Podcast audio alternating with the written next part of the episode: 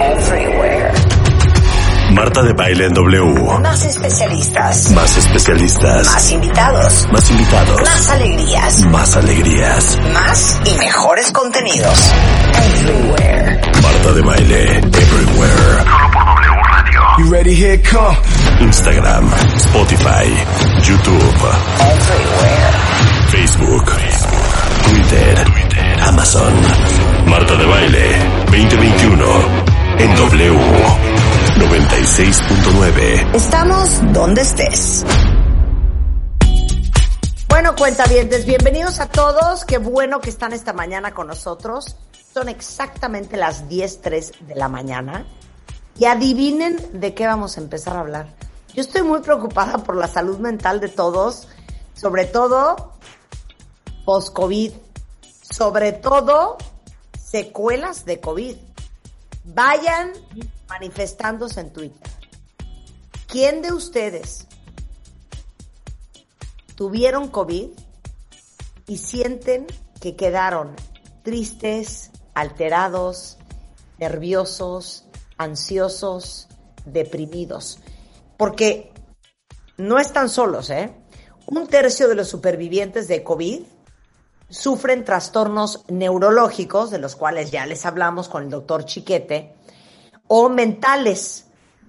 Y un estudio que publicó en la revista Lancet Psychiatry encontró que el 34% de las personas estudiadas han sido diagnosticadas o con enfermedades neurológicas o psiquiátricas dentro de los seis meses después de haber tenido COVID.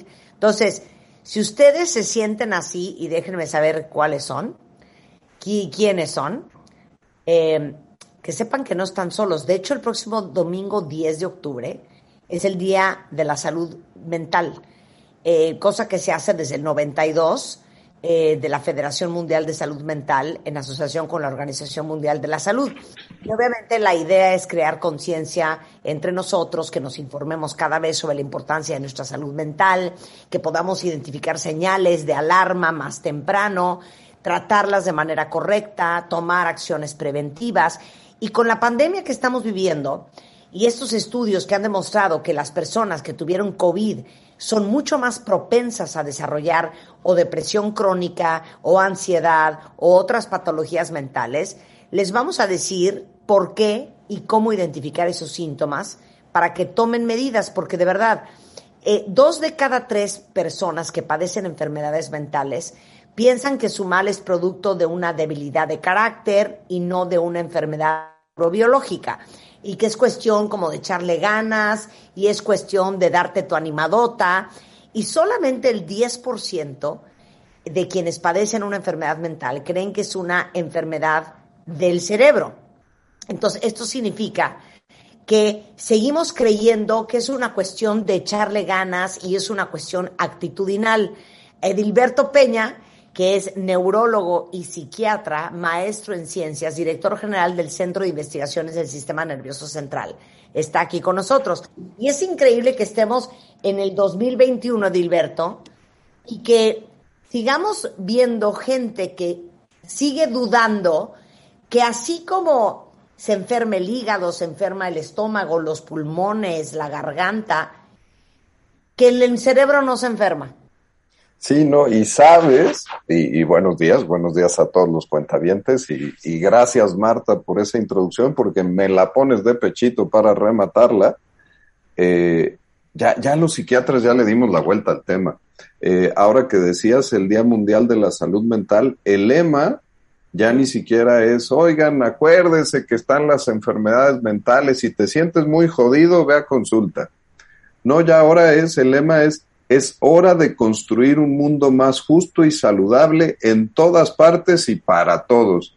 O sea, ya ahora vamos sobre la prevención a las enfermedades de salud mental en lugar de, oye, pues si te la estás pasando terrible, ya no quieres ni ver a tu familia, ni salir con los amigos, ni ir a trabajar, pues piensa que a lo mejor tienes una enfermedad de salud mental. E -e ese cuento ya lo, lo platicamos mucho y además, y, lo comentamos contigo en alguna otra de las participaciones en estos meses de pandemia, eh, la pandemia ha sido tan fuerte en temas de salud mental que ya definitivamente no hay nadie que no tenga alguien cerquita o que ellos mismos no hayan pasado un tema de salud mental. Eh, ya ahora está en primerísimo lugar de todo, lo decías con las estadísticas, y justo ahora con todo lo que ha pasado con, con el COVID y la pandemia, eh, pues bueno, ahora el decir que necesitamos construir un mundo más justo, es decir, necesitamos piso parejo, buena salud mental te permite enfrentar las dificultades de la vida, mala salud mental te pone en desventaja, y va a hacer que tus compañeros en el trabajo lo hagan mejor, que tus compañeros en la escuela les vaya increíblemente bien, o que socialmente destaques o no destaques. Ya ahora tenemos que cambiar un poquito el discurso y decir que si no te cuidas la salud mental, pues además de que te la vas a pasar terrible en depresión, ansiedad, que aquí viene el cuento completo, la salud mental no nomás es depresión, ansiedad, adicciones, déficit de atención, demencias, esquizofrenia, bipolar, que bueno, ya son enfermedades muy etiquetadas en tema de salud mental, pero algunas como adicciones y, déficit de atención a veces no las consideramos, pero que si no estás en el piso parejo, por eso eso de construir un mundo más justo, ya es injusticia. O sea, ya lo tenemos que colocar como una negligencia médica. Es como si yo fuera diabético y sigo en la discusión de que la diabetes no existe. Pues no, ya vamos sobre piso parejo. Claro, claro. Y es más, es, es tan cierto de lo que estamos hablando, cuenta bien, es que les pedí que me escribieran en Twitter quién quedó tocado después de que le dio COVID. Y dice aquí Viales, yo después del COVID, Edilberto, tuve depresión cuatro meses. Estaba todo el día enojada, llorando, literal, lloraba mientras trabajaba Creí que lo había superado, pero ahora después de la segunda dosis de la vacuna tengo esta misma sensación y vuelvo a llorar. Sí. Probablemente no la vacuna en sí, sino es el recordatorio de lo que viviste, ¿no? Sí, y aquí a lo mejor me voy a colgar de algunas cosas de las que platico Edwin Chiquete con ustedes. El virus del COVID, solamente por el virus, olvídense que, hay lo que ven las noticias y a mi papá le fue muy mal y mis amigos se enfermaron y no voy a trabajar. Biológicamente el virus del COVID entra al cerebro e inflama todas las células de sostén que le dan alimentación a tus neuronas y eso genera temas tóxicos simplemente por tener la infección del COVID se te incrementa de un 25, 30, 45% el chance de tener depresión, ansiedad o problemas de sueño. A eso súmenle, ahora sí, métanle a la ensalada el contexto social. Chin, me pegó COVID, voy, me va a ir bien, me va a ir mal. Nunca lo sabemos, termina siendo como un volado más todo el tema familiar y de cómo lo vivió cada quien. Hay quien lo vivió muy afortunado, hay quien no lo vivió eh, bien o mal. Y luego súmenle el tema de los tratamientos, porque hombre, en primer lugar está respirar antes que pensar. Entonces, algunas de las medicinas que nos ponen bien puestas los doctores para que me vaya bien en el tema de COVID, ejemplo, los derivados de la cortisona, me dan insomnio, me dan pesadillas, me dan alteraciones del pensamiento, me aceleran, me ponen más ansioso, tembloroso, con un poquito de sudoración en las noches. O sea, ya, ya entonces la ensalada se pone buenísima. Aquí me sumo al caso de la cuenta viente que bueno, medio lo sobrevivió. Me, me quiero imaginar que esos cuatro meses fueron de a ver si me siento mejor en lugar de visitar a alguien que pudiera meter ahí la mano. Exacto. Y que ahora cae la vacuna y chin, me vuelvo a sentir mal, me va a ir terrible y se despierta la memoria. El cerebro tiene memoria. Eh, hace ratito estaba yo viendo un paciente que su primer ataque de pánico fue en un restaurante, recayó el mes pasado, ahora que tiene que salir de su casa porque ya regresó a trabajar y al primer restaurante que fue le volvió a dar un ataque de pánico. El cerebro tiene memoria con los contextos que están alrededor de que algo no está bien como, como el tema de, de, la vacuna y los síntomas, pues regreso a tener ataques de pánico. Mira, Gacel dice, mi hijo y yo tuvimos COVID, la pasamos súper mal.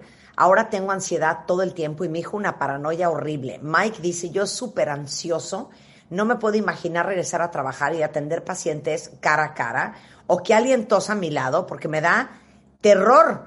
Eh, Eh, alguien más dice, no, yo quedé totalmente tocada, eh, no saben lo mal que me he sentido. Y en fin, hay muchos, mira, te, te dice súper deprimida y con mucho miedo. Eh, en fin, les, les voy a decir algo que me trauma del COVID. Y ahorita que estabas hablando, estaba pensando, ¿qué analogía les, qué analogía les doy? ¿Por qué es tan traumante cuando alguien te dice, tienes cáncer? Porque automáticamente, a diferencia de muchas otras enfermedades, lo primero que viene a tu, a tu cabeza es muerte. Voy a morir. La asociación de ideas. Sí. Y eso es lo mismo que pasa con el COVID.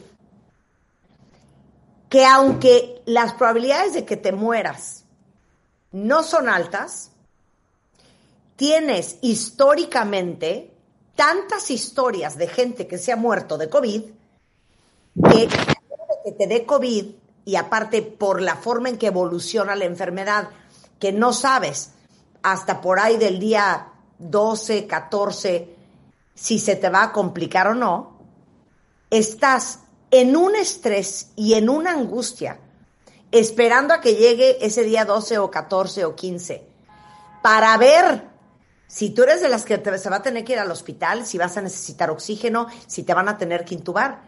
Entonces, esa angustia, cuentavientes, de me puedo morir o no, porque las probabilidades sí existen, yo creo que es lo que te deja también muy tocado, uno. Y dos, como el cerebro no duele, ¿no? O sea, porque si te duele el estómago, entonces dices, ah, pues tengo colitis, eh, te tomas una pastilla, es probable que te sientas mejor y que físicamente lo sientas, la ausencia de dolor. La inflamación que causa el COVID en el cerebro es algo que no se siente, que no se ve.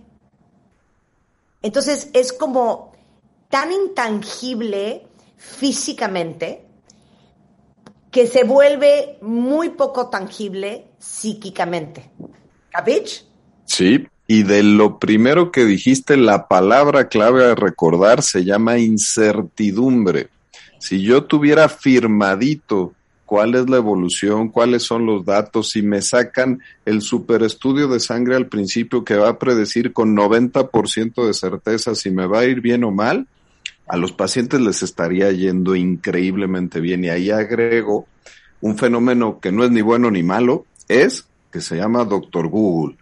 Ahorita, si tú quieres buscar si te va a ir bien o te va a ir mal con COVID, te vas a encontrar todos los artículos científicos, historias, New York Times, el testimonio de Tom Hanks, el que tú quieras, para sumar si te va a ir bien o te va a ir mal. El 70% de las personas, que no es el 100%, ya buscan todo el tema de los síntomas en, en Internet. Y las mejores fuentes de información, pues a veces no son las primeras con las que te topas. Si en este mix sumas incertidumbre con información tendenciosa, la, la cosa se pone fea en el tema de la ansiedad. Y luego mencionaste ese segundo componente que tiene que ver con eh, historia social, historia familiar, qué va a pasar, cómo lo voy a enfrentar, eh, son 12 días, son 14 días, me duele el cerebro, no me duele, esto que estoy sintiendo, estoy exagerando, me lo estoy sugestionando, es que de repente lo leí por ahí, ya mi doctor me dijo que, que no esté yo pensando en todo eso, mi familia ya no me aguanta porque estoy ansioso y les repito las mismas cosas todo el tiempo. Ahí la, la cosa se pone verdaderamente difícil y es el punto donde creo que la, la reflexión que tenemos que hacer para los cuentavientes es respirar hondo, tomarse unos minutos, el tiempo no hace la diferencia, y evaluar muy bien cómo son tus síntomas. Eh, a lo mejor les tengo que regresar dos pasos y decir que la salud mental no solamente son las emociones, son las emociones, es la conducta y es tu funcionamiento intelectual todo eso engloba la salud mental. Ahora, fíjense bien lo que les vamos a explicar. Independientemente de que te hayas quedado traumado, eh, ansioso, preocupado, por lo obvio, porque viviste probablemente 15 días de absoluta incertidumbre, esperando a ver, porque eso es lo que está uno en con COVID, esperando a ver si se te va a complicar y te vas a morir o no. Esa es la angustia. Entonces, eso es lo obvio que podría pasar en cualquier evento. Pero hay esta segunda variable de la cual hablé Dilberto y que también hablamos con el doctor Erwin Chiquete, que es eh, neurólogo. Fisiológicamente, los que andan tristeando, ansiosos, deprimidos, eh, eh, llorando, con baja autoestima, con falta de energía, con insomnio, con desesperación, con dolores inexplicables, hay una explicación física ¿no? ¿Y cuál es esa, Edilberto? O sea, fisiológicamente, ¿cómo desencadena el COVID en el cerebro la depresión?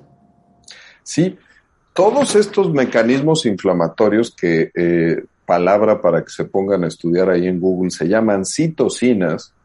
Estas citocinas proinflamatorias producen mecanismos de funcionamiento de energía en las neuronas erráticos. No, se, no se entendió. Eso sonó ya muy, muy...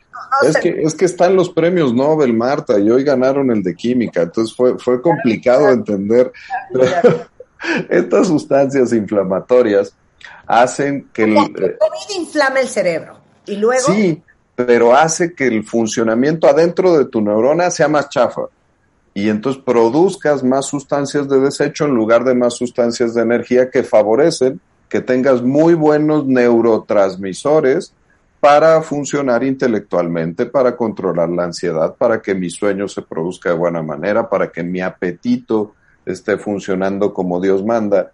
Y este desequilibrio se perpetúa en las comunicaciones entre las neuronas y es como un sistema que cae en caos. Empieza a caer una neurona mal, otra mal, otra mal, y el sistema se pone malito. Ahora metan el resto de las medicinas que no me vienen bien para que yo respire mejor.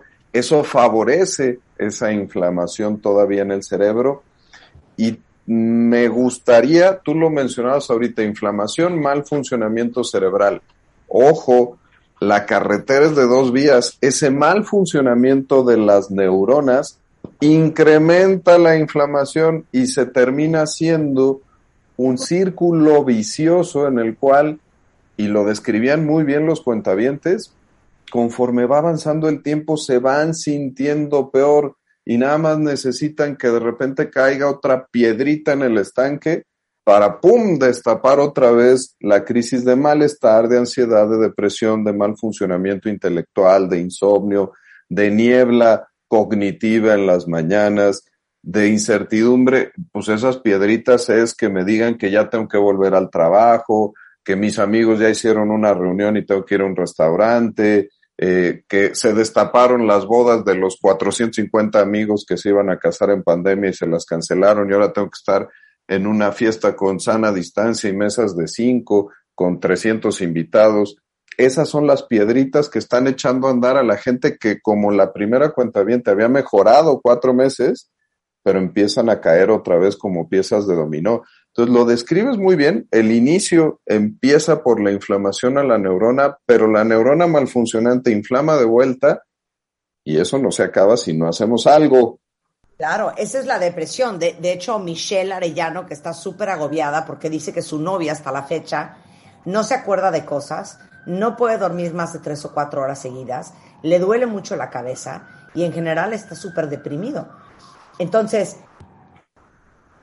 entiendan que si ustedes se sienten así o alguien que conocen se siente así, su cerebro no está al 100. O sea, su cerebro no está funcionando todavía bien. Ahorita vamos a hablar de qué soluciones hay, pero esta es la depresión. Ahora vamos a la segunda variable, que es la ansiedad. Sí, rete fea. De hecho, Escribe. Uf, la ansiedad yo les tendría que decir que es lo, la sensación más horrible que puede tener un ser humano. Bien hecho evolutivamente, la ansiedad se inventó para sobrevivir y para que eh, el peligro lo detecte yo rápido, cambie mis actitudes y salga adelante en una situación de riesgo. Pero cuando es alerta, imagínense a la alarma sísmica, pues se inventó muy bien, sirve para algo maravilloso, pero cuando hay tres alertas sísmicas a la semana y me dejan el sistema súper excitado, pues entonces ya no me sirve la alerta sísmica. Muchos cuenta bien, seguramente ya la desinstalaron de su celular porque ya no la aguantan.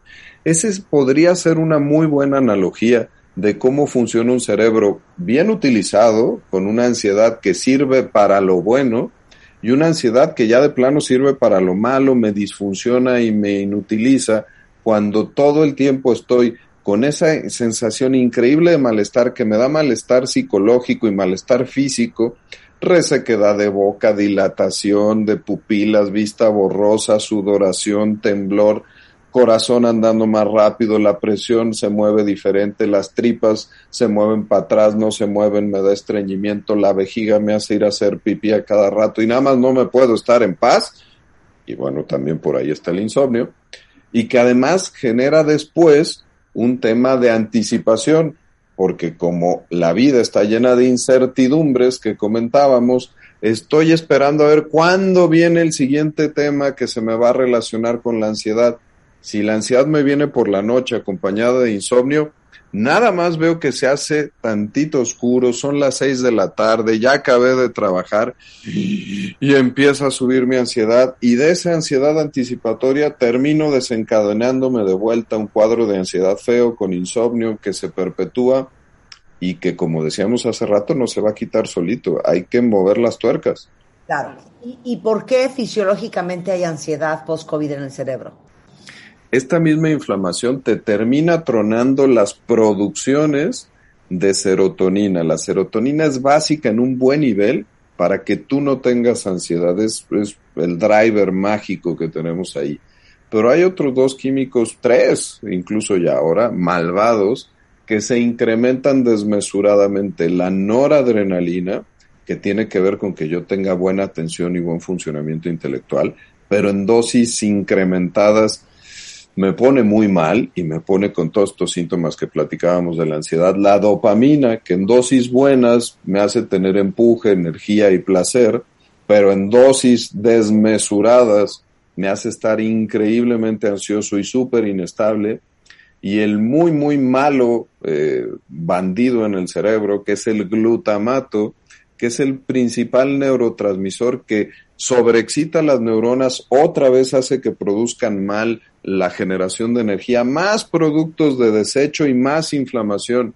Entonces, por eso el tratamiento no solamente tiene que ser esténse tranquilos, sino bioquímicamente modular la producción de serotonina, de noradrenalina, de dopamina, de glutamato, y esas cosas no pasan mágicamente. Eh, creo que les pasa a los, a los cuentavientes un poquito igual que nos pasa a los doctores, solo que pues nosotros ya llevamos unos meses de ventaja.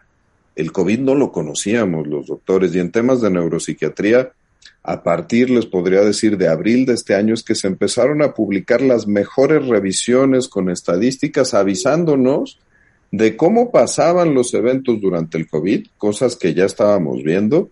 Pero ojo, y lo planteabas muy bien, Marta, el long COVID, ya perfectamente descrito, puesto como enfermedad, próximamente la Organización Mundial de la Salud lo va a poner en sus clasificaciones, pero donde los síntomas predominantes tienen que ver con salud mental.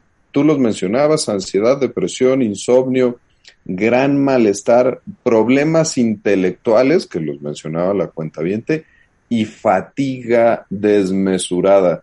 Esos son los campeones cuando estamos hablando del long COVID. La neuropsiquiatría del long COVID, de plano, es, es la reina ahorita de estar evaluando a los pacientes. Eh, ahí es donde tienen que poner el acento. sé que muchas personas les cuesta trabajo volver a hacer ejercicio, de repente tienen que hacer terapias de ejercicios respiratorios para agarrar otra vez la buena ventilación pulmonar y que tu caja torácica funcione muy bien. Algunos las tripas le quedaron un poquito descompuestas y les ha costado trabajo agarrar una dieta normal, pero del 60% para arriba de los sobrevivientes de COVID, hay una revisión muy extensa de más de 6.000 pacientes, donde más del 66% de ellos mencionaban síntomas neuropsiquiátricos post-COVID. Y ojo, volvamos al tema, inflamación, producción del virus, los tratamientos, el contexto psicosocial.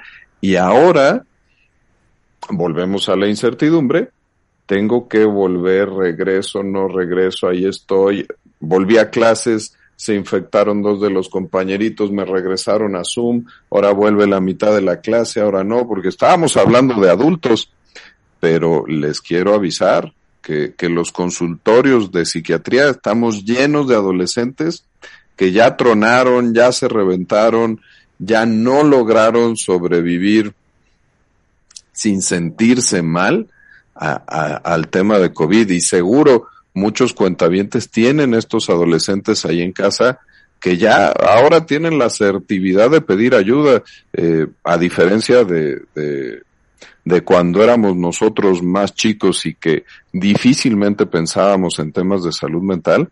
Ahora los adolescentes nos están avisando, hay estadísticas por ahí de eh, los, las atenciones a crisis psicológicas en los adolescentes para mayo ahora de 2021 tenían un incremento de más del 200%.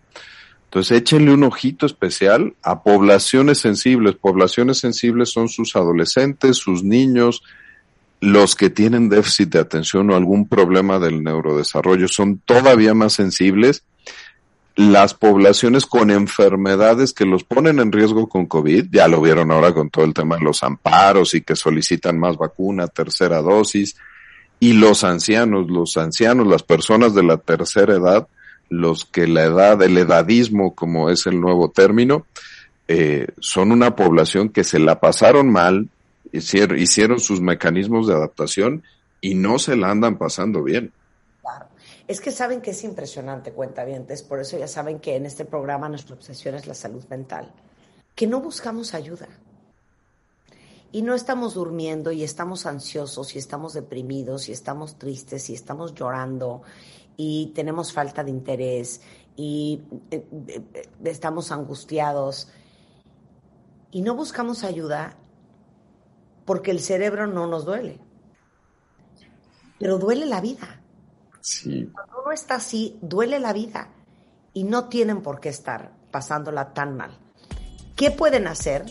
¿Cómo lo pueden manejar? ¿Y cómo les podemos ayudar? De eso vamos a hablar regresando del corte con el doctor Edilberto Peña, neurólogo psiquiatra, neuropsiquiatra, el director general del Centro de Investigaciones del Sistema Nervioso Central. Hacemos una pausa y regresamos. Marta de Baile Everywhere. Síguenos en Facebook como Marta de Baile y en Twitter, arroba Marta de Baile. Estamos de regreso en W Radio en una conversación súper interesante con el doctor Edilberto Peña, es neurólogo psiquiatra, director general del Centro de Investigaciones en Sistema Nervioso Central. Y para todos ustedes, que veo que son muchos en Twitter, que siguen con unas secuelas de COVID horrendas, deprimidos, ansiosos, que no han podido dormir, eh, tristeando, con falta de ánimo, con ganas de llorar o llorando todo el día. Les estamos explicando qué les está pasando, no solamente psicológicamente, eh, después del... Ahora sí que todos yo creo que lo que tienen es, eh, es estrés postraumático, porque decíamos al principio del programa que cuando te da COVID, tienes durante 14 días una incertidumbre espantosa de no saber si te vas a morir o no te vas a morir, ¿no? Y que viéndolo así, pues es un poco igual que como te dicen tienes cáncer, que, oye, es probable que te mueras, eh, pues igual y no, es posible 100%, ¿no? Entonces con el COVID es igual, es probable que te mueras, igual y no, pero es posible 100%. Entonces eso causa una gran eh, angustia y una gran ansiedad. Pero les acaba de explicar el doctor Edilberto Peña que fisiológicamente el cerebro, tanto en la ansiedad como en la depresión, cuando te da COVID, se inflama. El virus inflama el cerebro y no permite que las neuronas funcionen como tienen que funcionar. Y entre menos bien funcionan, más se inflaman. Entonces se vuelve un círculo vicioso horrendo.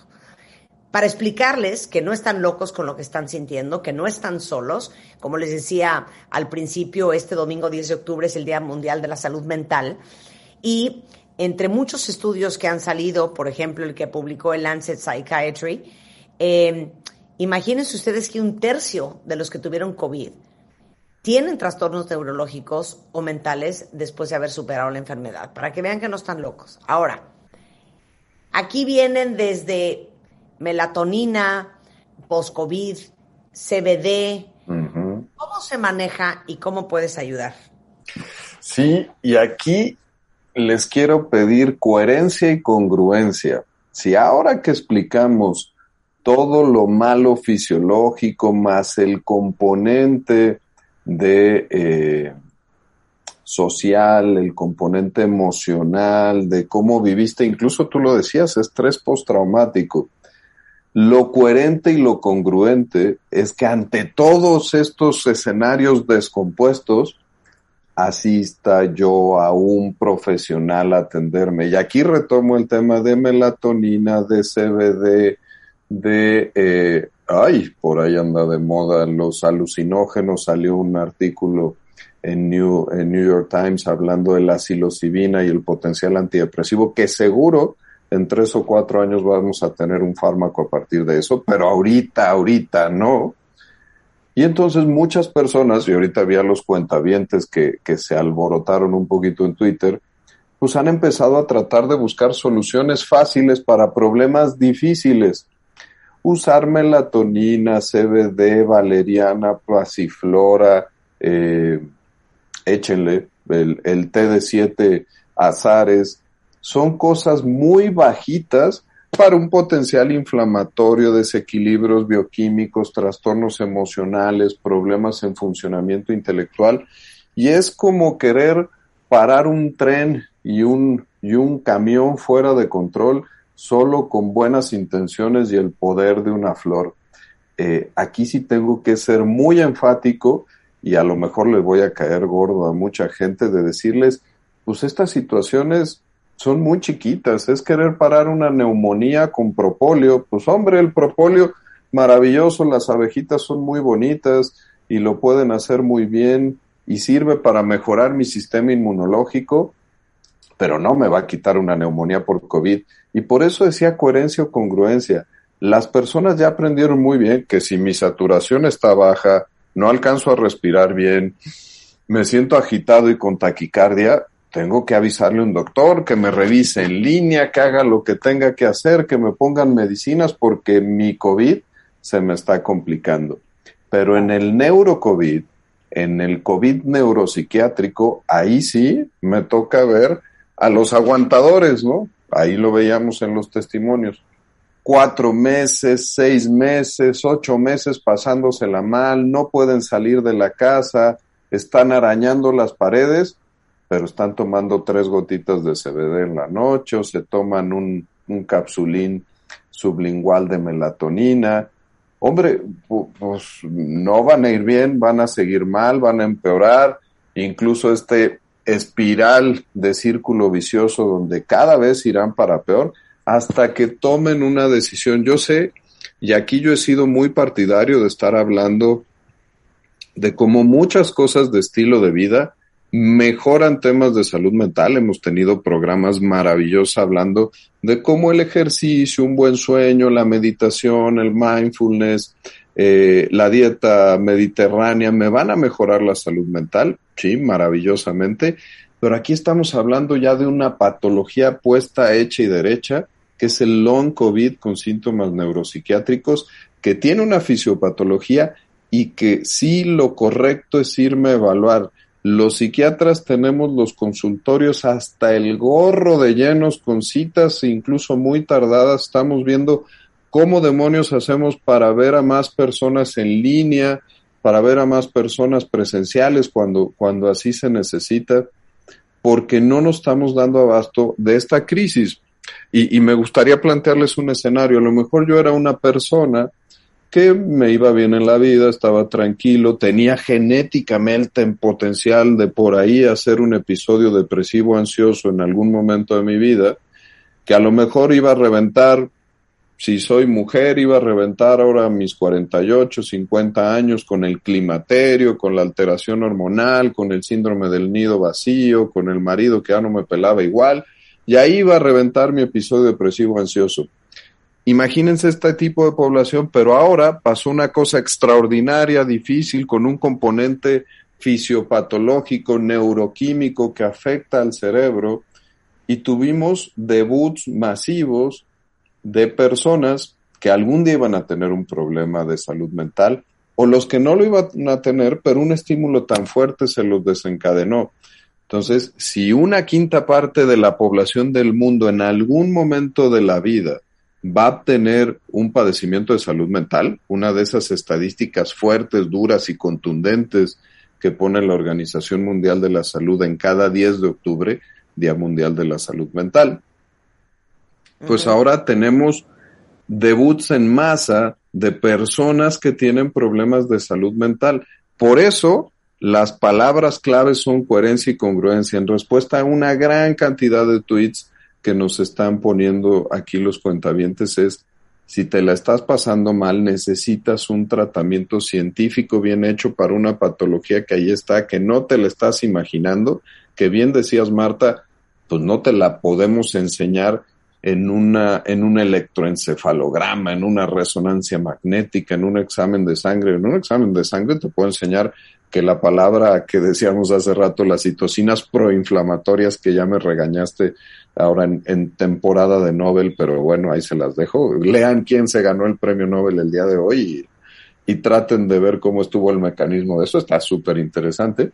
Este, esas te las puedo medir en sangre, lo estamos haciendo los psiquiatras, porque eso te da un peor pronóstico. Mientras tú mantengas un cerebro inflamado, me va a costar más trabajo tratarte.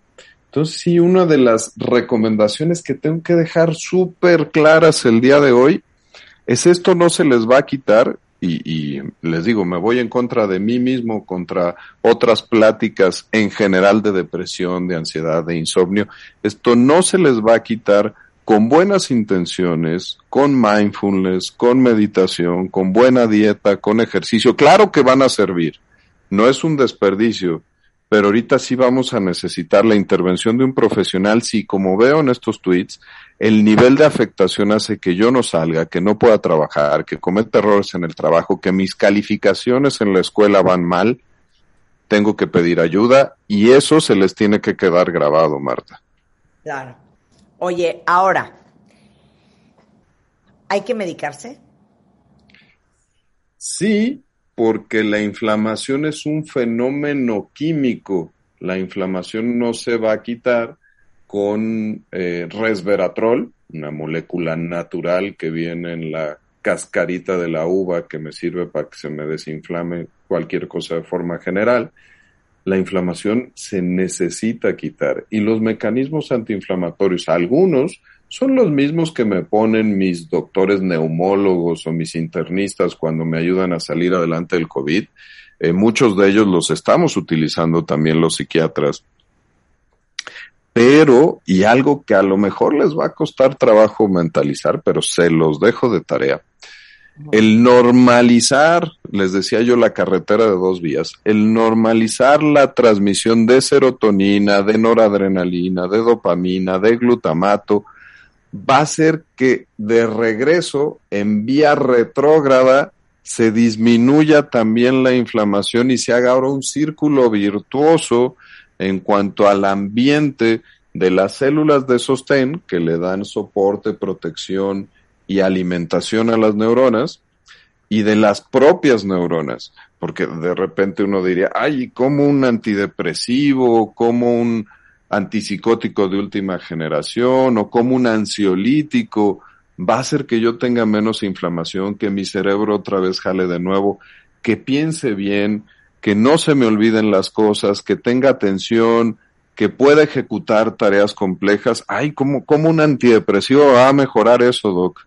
Pues sí, sí funciona porque estoy normalizando el foco que se me descontroló con la infección del COVID y con todo el resto de consecuencias que, que platicamos en esta hora. Entonces sí, el tratamiento tiene que ser farmacológico. Sé que muchas veces siempre empiezo hablando de los no farmacológicos, ahora sí el mensaje es, te le estás pasando mal, tienes que ir a que te mediquen. Ojo, no, no todos tienen que ser psiquiatras los que mediquen. Ya la información del long COVID, del long COVID con síntomas neuropsiquiátricos, ha permeado a muchos grupos de médicos, los internistas, los geriatras, los reumatólogos, los mismos neumólogos, los otorrinos, ya saben tratar este tipo de cosas. Entonces coméntenselo a sus médicos, también coméntenles lo mal que se lo están pasando en estos síntomas, porque sí somos muy buenos diciendo que temblamos, que tenemos el pecho agitado, que no puedo respirar, que no me entra el aire de forma adecuada, pero luego no somos tan asertivos en comunicar que mis emociones están apachurradas, que ando irritable, que ando intolerante, que tengo pesadillas, que me desconcentro, que se me olvidan las cosas. Esos son síntomas también que si ustedes los pueden anotar, los puntualizan y se los transmiten a sus doctores, les van a ayudar a hacer los diagnósticos. Ojo, mm, cuentavientes, piensen en los pobrecitos doctores que nos pegó un bicho nuevo hace 18, 20 meses y que tuvimos que aprender, así como fue un desarrollo increíble sacar vacunas en tiempo récord, pues también los doctores hemos tenido que aprender a reconocer la infección, los síntomas, las secuelas y poder dar los tratamientos adecuados que todavía ahorita estamos en protocolos de experiencia para ver cuáles funcionan mejor, cuáles no, para qué perfil de pacientes.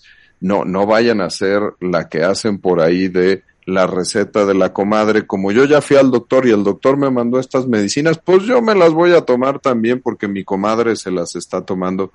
Ojo, esto tiene que ser personalizado porque es un tema serio y lo que me comunica con el mundo, otro mensaje del Día Mundial de la Salud Mental, es el cerebro.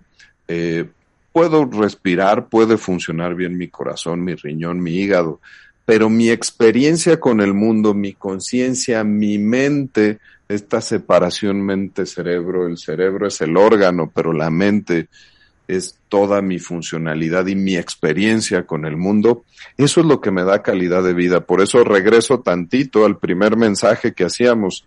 Hey, medicina preventiva. Ahorita fuimos muy específicos en la gente que se le está pasando mal con el COVID y el long COVID neuropsiquiátrico. Pero el lema de este año es que el mundo tiene que ser justo. Si estás enfermo en salud mental, trátate y componte pero si andas sano, ojo, infórmate, porque puedes, y uno de cada cinco va a tener un evento de salud mental en la vida, puedes en algún momento de la vida tener un evento de salud mental, infórmate para saber cómo prevenir y cómo protegerte. La salud mental no es un regalo de Dios, la salud mental se trabaja. Entonces tenemos que trabajarla desde evitar las enfermedades como prevención o tratarlas de forma oportuna que ese sería el mejor mensaje que les puedo dejar a todos tus cuentavientes que están aquí en Twitter hablando de puro long COVID neuropsiquiátrico. Trátense, por favor, porque no se les va a quitar solito. Ok. ¿Nos ofreces una cita? ¿Eso es lo que me estás diciendo? Pues si no es conmigo, con tuvo, bueno el, el, boomerang. Este, si no es conmigo, el mensaje es que se tienen que tratar. Eh, fíjense, en México habemos casi cinco mil psiquiatras, no alcanzamos para la cantidad de la población, pero les decía que el resto de las especialidades ahí están. Solo tienen que estar ustedes muy conscientes que sus síntomas sí son de salud mental. Eh, y que se lo tienen que comunicar a sus doctores, pues los doctores no somos adivinos y no vamos a andar, además de revisar todo lo demás, preguntando y pregunta y pregunta, imaginándonos que todos tienen long COVID neuropsiquiátrico. Informen a sus doctores, los psiquiatras tenemos que ser los doctores de segunda instancia. Si ya mi doctor de otra especialidad que me trató de ayudar cuando yo le comuniqué los síntomas, no me está funcionando. Entonces nosotros somos los, los especialistas de segunda instancia para la numerología y la estadística en la que estamos como país, sí tenemos que decir que, que cuesta trabajo que la gran cantidad de mexicanos pueda acudir a un psiquiatra, pero sí tenemos que los de segunda intención. El mensaje es claro, atiéndanse. Ahorita me decías, ofrece cita. Pues el, el, chiste es que yo la tengo que buscar y yo tengo que estar ahí porque yo soy el responsable de cuidar mi salud mental. Eh, no lo van a hacer por mí. La red de apoyo es importante y ese es el segundo mensaje que tendríamos que tener aquí. Ojo, si tu familiar, tu amigo, tu ser querido, tu significant other está pasándosela mal y ves que está errático para poder pedir atención, tú puedes ser el mecanismo para que eso pase, no de una forma acusatoria y empujándolo y diciéndole que no es normal vivir así, sino diciéndole que se puede vivir mejor y que tú estás ahí para ayudarle a eso. Exacto. Les paso el teléfono de Dilberto Cuentavientes. No solamente es él, es un equipo de psiquiatras y psicólogos que trabajan en el Centro de Investigaciones en el Sistema Nervioso Central, encabezado por Edilberto. Y de entrada, pues ahí les aseguramos que van a estar en súper buenas manos. Es Cisne México en Facebook, es Cisne México en Twitter y el teléfono es 51 60 55 96 y 56 66 56 77. Sí, la página web www.cisne.mx y Cisne en todas las plataformas Cisne México estamos colgando información acerca de todos estos temas de long COVID. Síganos en las redes y si nos ponen que es necesario que toquemos más temas, pues ahora explotaron los mecanismos en las redes y lo estamos haciendo aquí en Cisne para darle más información a la gente y que siga esta ola de información en salud mental. Sobre todo agradecerte a ti, Marta, porque pocas personas tienen esta conciencia y este interés que tú le transmites a los cuentavientes y créeme que aquí lo veo en el consultorio, terminan agradeciendo que tú fuiste el motivador para que se atendieran. Eso no tiene precio, Marta. Ay, qué felicidad. Para eso estamos cuentavientes siempre, para ayudarnos unos a otros. Te mando un beso, my friend. Thank you. Bien, bien. Love you. Gracias. Bye. Bueno, son las 10.56 de la mañana. Ay, Dios mío santo. Está color hormiga el tema. Ahí viene Vidal Schmil y vamos a hablar de qué hacer si tu hijo está adicto a las redes sociales. Y bueno, no está tan fácil saberlo, pero hasta la pornografía.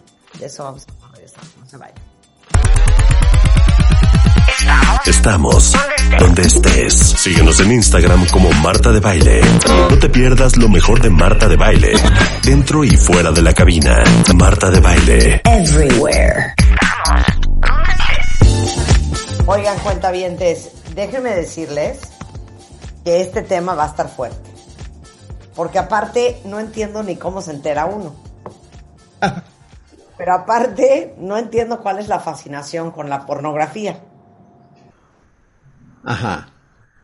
Nada más quiero atizar el fuego. Ok. Rebeca, ¿tú ves porno?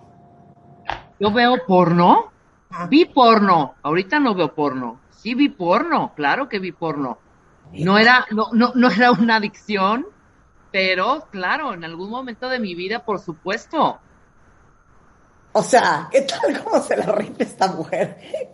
O sea, en mi vida he visto porno y no, no, no tengo ningún interés. No puedo creerlo. Bueno. Bueno, e, el tema, y qué bueno que lo planteas desde allí, Marta. Hola. Hola. El, el, tema es que ha cambiado drásticamente todo desde que éramos adolescentes al día de hoy. Es más, espérame, déjame, déjame corregir eso. Va. O sea, me acuerdo haber visto alguna revista Playboy de mis hermanos. Eso. Eh. Es que el porno, entre comillas, era mostrar el cuerpo de la mujer principalmente, Playboy, eh, en, en Hustler, en México había una revista llamada Caballero, y bueno, te robabas la revista, el recorte o los anuncios de Brasier eran suficientemente excitantes para un adolescente de 15 años, 14, que andaba en ese, en ese, en ese proceso. Lo que cambió el juego es Internet de alta velocidad. Internet de alta velocidad cambió totalmente las reglas del juego porque ahora ya no se puede acceder a ello y déjame decirte algo terrible. Niños que no están buscando pornografía, les aparece, la pornografía llega a ellos sin que ellos la busquen. El promedio de edad en que un niño, una niña, llega a tener contacto con contenido pornográfico en la actualidad son los 11 años. Promedio. Y sin haberlo buscado, ¿eh? Y hay niños de 8, 9 que están buscando otra cosa y en su navegador hay un pop-up, surge una pantalla y tiene que ver con algo pornográfico. Entonces, resulta que la industria de la pornografía está educando, entre comillas, sexualmente a nuestros hijos. Y hay un estudio, hace tres años hizo un estudio que indicaba que el 88% del contenido pornográfico es violento contra las mujeres. Es que eso, o sea, oyendo a Vidal hablar de eso, Vidal que es Escuela para Padres, pedagogo, autor de varios libros maravillosos, como Disciplina Inteligente o Berrinche, su manejo eficaz, es muy fuerte porque en nuestra época, pues a ver, consigue una revista. Así es. Pero hoy, desde la comodidad del cuarto de nuestros hijos, clic, clic, clic y pueden ver Lo que sea. lo que sea. Y, y lo que sea no es un decir, no es una expresión. Fíjate este dato. Playboy en 1972 tenía 7 millones de suscriptores al año. Wow. 7 millones de suscriptores al año Playboy, la revista. Pornhub, uno de los principales sitios pornográficos en la actualidad, tiene 92 millones de visitas al día. ¿Cómo se llama? Me voy a meter ahorita. No, no lo hagas, Marta, no lo Porn, hagas. Pornhub. Sí. Pornhub. Pornhub. Pornhub tiene 92 millones de visitas al día ¡Órala! y otros sitios totalmente explícitos. Y no necesitas suscripción, ¿eh? O sea, ni siquiera tienen que robarte la tarjeta de crédito los chavos para poder acceder a eso. Así es, Marta, veo tu cara. No debiste haber hecho o dado ese paso, pero ok, ahí está. 7 millones de suscriptores anuales contra 92 millones de visitas al día. 75% de los adolescentes varones y 58 de adolescentes mujeres han visto pornografía a los 17 años. El promedio en el que le llega por primera vez el contacto son los 11 años. 70% de nuestros hijos ven pornografía por accidente, sin que ellos la busquen. La pornografía los encontró a ellos. Y como puedes ver en ese sitio, tienes categorías. Las categorías van... eh, eh, eh, lo que tú quieras ver, ahí lo vas a encontrar. Entonces, todo esto que en un momento dado puede alarmarnos y decir, no, mi hijo, no. Bueno, tienes que preparar a tu hijo. Si le estás dando un dispositivo digital y tiene acceso a Internet, con la pena, tienes que hablar del tema de la pornografía. Porque eh, no es si va a ocurrir, más bien es preguntarte cuándo va a ocurrir. Es como cuando te venden un seguro, ¿no? O una cuestión funeraria. No, no es, no es si va a ocurrir o no va a ocurrir. El tema es cuándo va a ocurrir. Aquí es lo mismo. ¿Qué clases de ideas?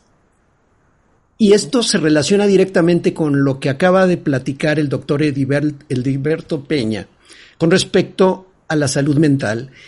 Tenemos un problema de salud pública con esto. Entre el 40 y 80% del porno es agresivo. 94% de esa agresión son contra las mujeres.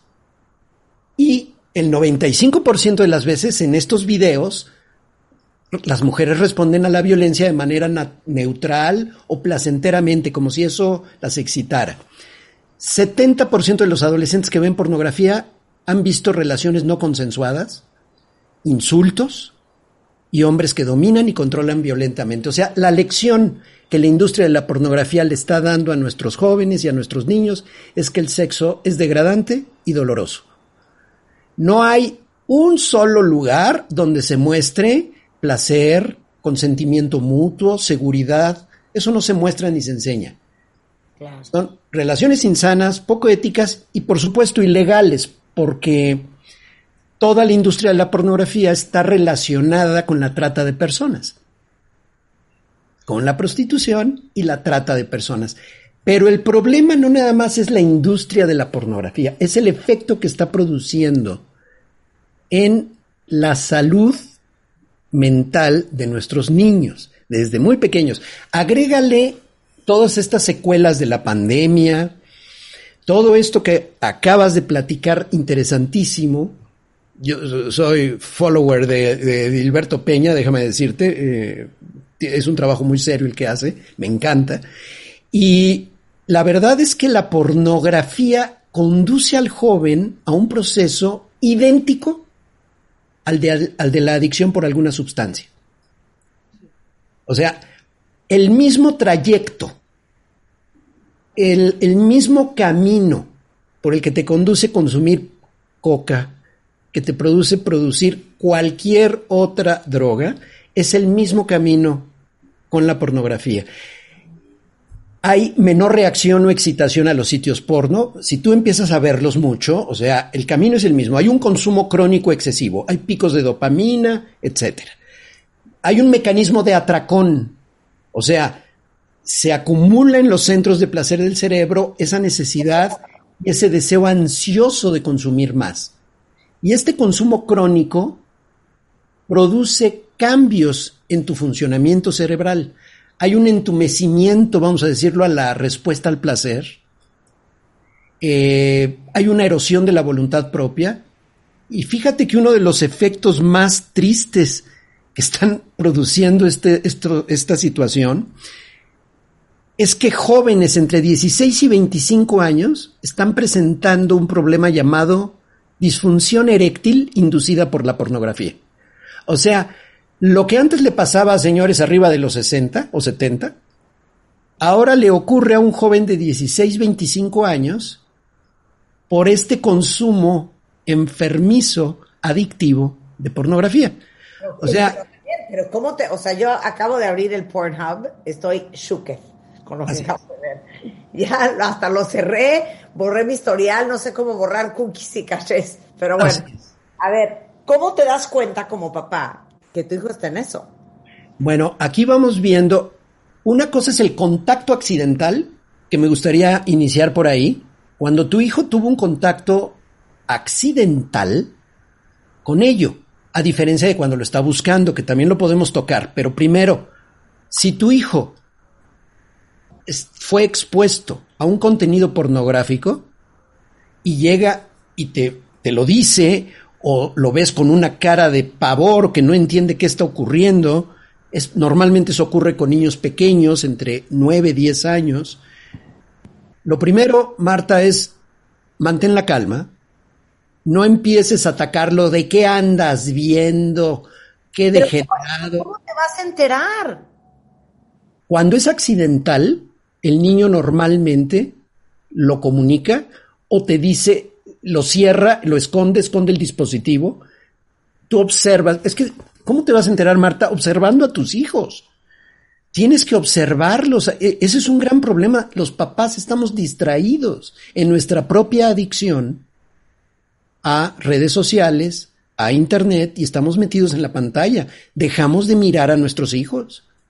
No hay un solo espacio un tiempo para poder decir, vamos a platicar. Una zona libre de, celular no existe. Un solo momento en el que podamos comer sin tener que estar viendo los mensajes. O sea, tú tienes que observar más a tus hijos y el primer punto, si tu hijo por accidente la vio y te dice algo, pregúntale. ¿Cómo sucedió? ¿Qué estabas buscando? ¿Qué viste? Que te platique lo que vio, y dile algo muy importante a tus hijos. La curiosidad sobre el sexo es normal, es saludable. La pornografía no. O sea, este no es un enfoque, el que yo te estoy planteando, no es un enfoque moralista, asustado, no. Es un enfoque más relacionado con la salud emocional y la socialización de nuestros hijos.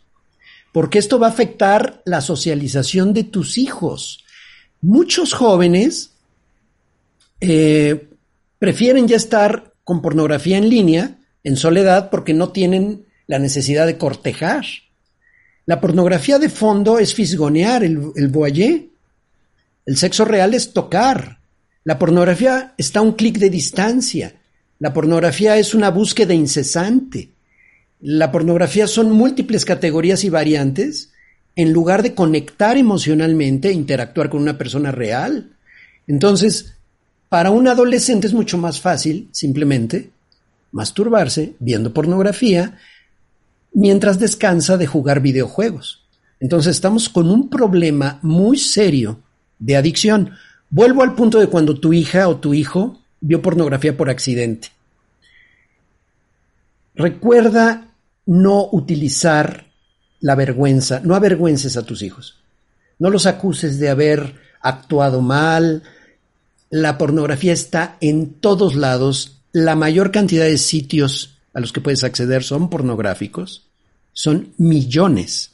Y no es un decir. Y tienes que formular un plan, sobre todo de dosificación de tiempo y de control parental en cuanto hay aplicaciones. Eh, hay timers para que ya se apague el, el servidor o el modem. Hay que tener un seguimiento constante a esta situación. Ahora, ¿qué hacer cuando tú ves la pornografía? Le tienes que enseñar a tu hijo qué tiene que hacer. O sea, tienes que decírselo a tus papás. Estoy hablando cuando son niños pequeños. Ahora, cuando son más grandes y la pregunta que tú me hacías es cómo lo descubres si él lo está haciendo cotidianamente. Tú puedes diferenciar entre un hábito y la adicción. Un hábito ocurre, tú puedes detectar que un hábito está ocurriendo cuando tu hijo esconde el teléfono, entras al cuarto y lo esconde. Eso es un indicador directo. Lo esconde, lo pone debajo de la almohada. ¿Qué hacías? Nada. e, e, evidentemente lo ibas a cachar en algo. Eh, tú puedes revisar, Marta, y tienes que tener acceso a los celulares de tus hijas o hijos menores de edad para ver su historial que contiene sitios porno. Eso es muy fácil de detectar. Otra cosa, el lenguaje de los niños cotidiano cambia y se vuelve más sexualizado.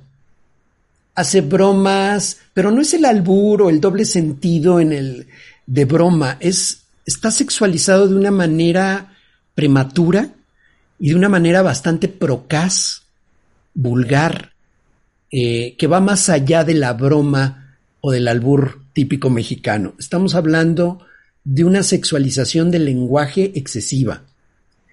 Hace chistes sexualizados con un lenguaje sexualizado, tiene un conocimiento eh, inmaduro, inapropiado para su edad, prematuro para su edad, y se incrementan los comentarios, objetiviza a la gente, como que la gente son cosas, las mujeres son cosas, eh, habla de las mujeres con desprecio, porque, insisto, más del 80% del contenido pornográfico es degradante contra las mujeres.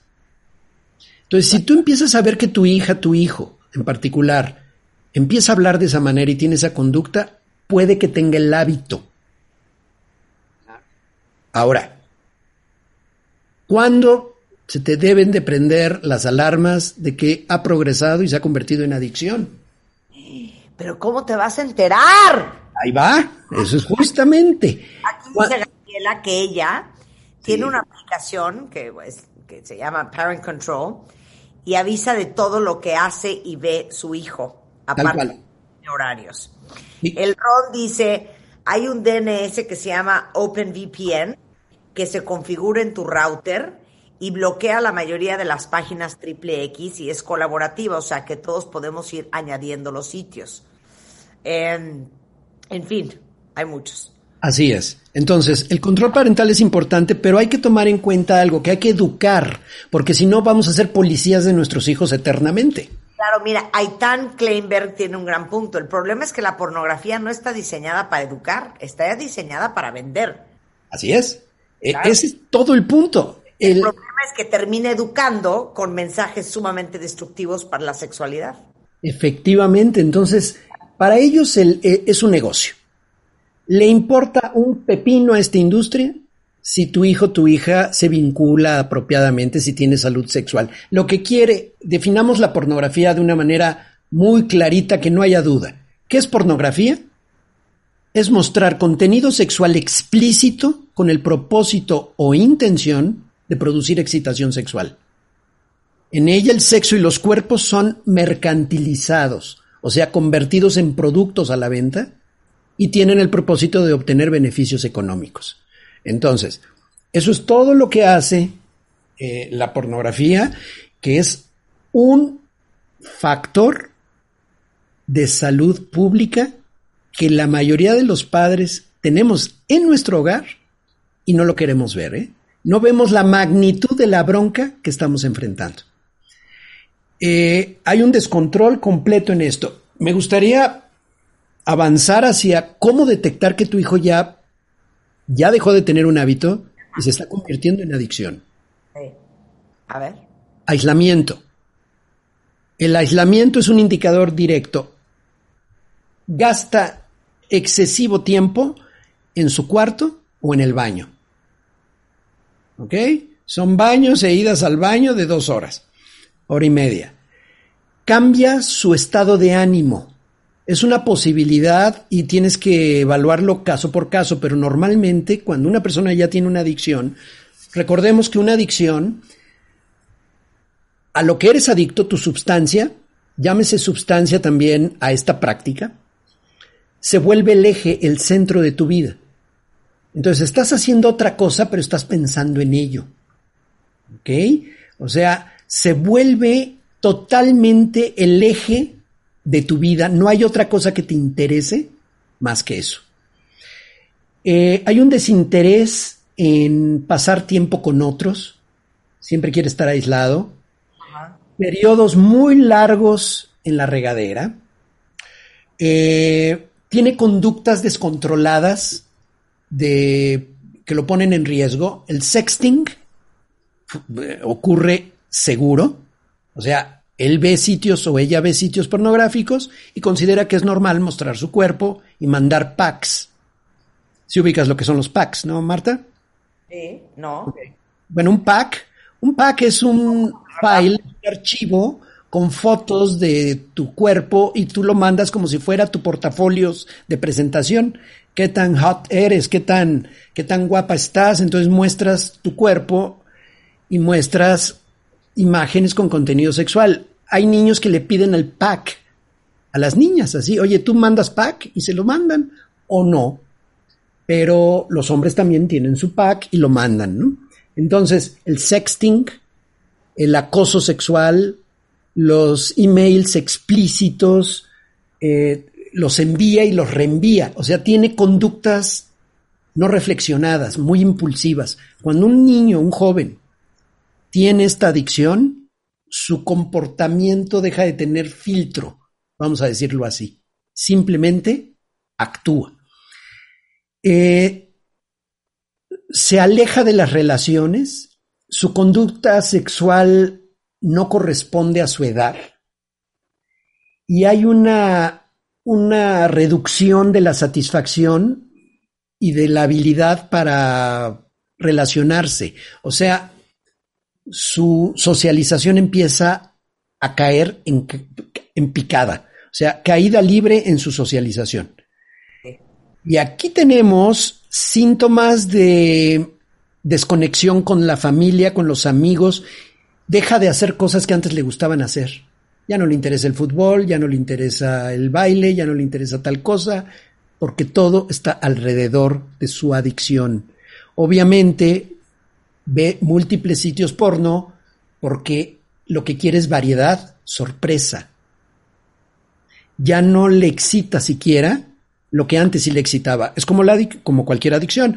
Una persona que bebe, que tiene tolerancia eh, a la adicción, perdón, al alcohol, lo que hace es, antes con una copa se te subía, luego con dos, luego bebes siete y no se te sube. Eso en lugar de decir que tienes mucho aguante, lo que pasa es que tienes tolerancia y tienes problemas con tu forma de beber. Entonces, mientras más aguante tiene una persona, peor está el problema. Si una persona bebe una copa y ya se puso, no tiene tanto problema. Es totalmente diferente. Aquí sucede que ya no le excita, ha consumido tanto que necesita más y necesita diferencias, o sea, necesita variedad en todo lo que está consumiendo. Entonces, esto, estos indicadores te dicen, realmente tienes un problema ahí y hay que atacarlo. Hay muchos otros problemas.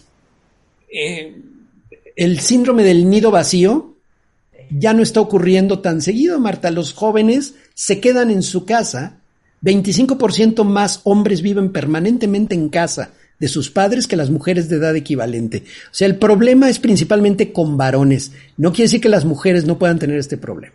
Claro. Vamos a hacer una Regresando. Vamos a hablar del problema de salud general, incluso de obesidad, y sobre todo, qué hacer cuando tu hijo está manifestando adicción en este sentido con pasos muy concretos. Regresando del corte. Y ahorita vamos a buscar las apps cuentavientes que les pueden servir para controlar. El problema es los que ya no hicieron nada cuando los niños eran pubertos y ahorita ya en la adolescencia mayor no está tan fácil corregir. Regresando del corte con Vidal Schmil, no se vayan. Suscríbete a Marta de Baile en YouTube. No te pierdas los de Baile Minutos, de Baile Talks y conoce más de Marta de Baile nuestros especialistas. Marta de Baile. Everywhere. Everywhere.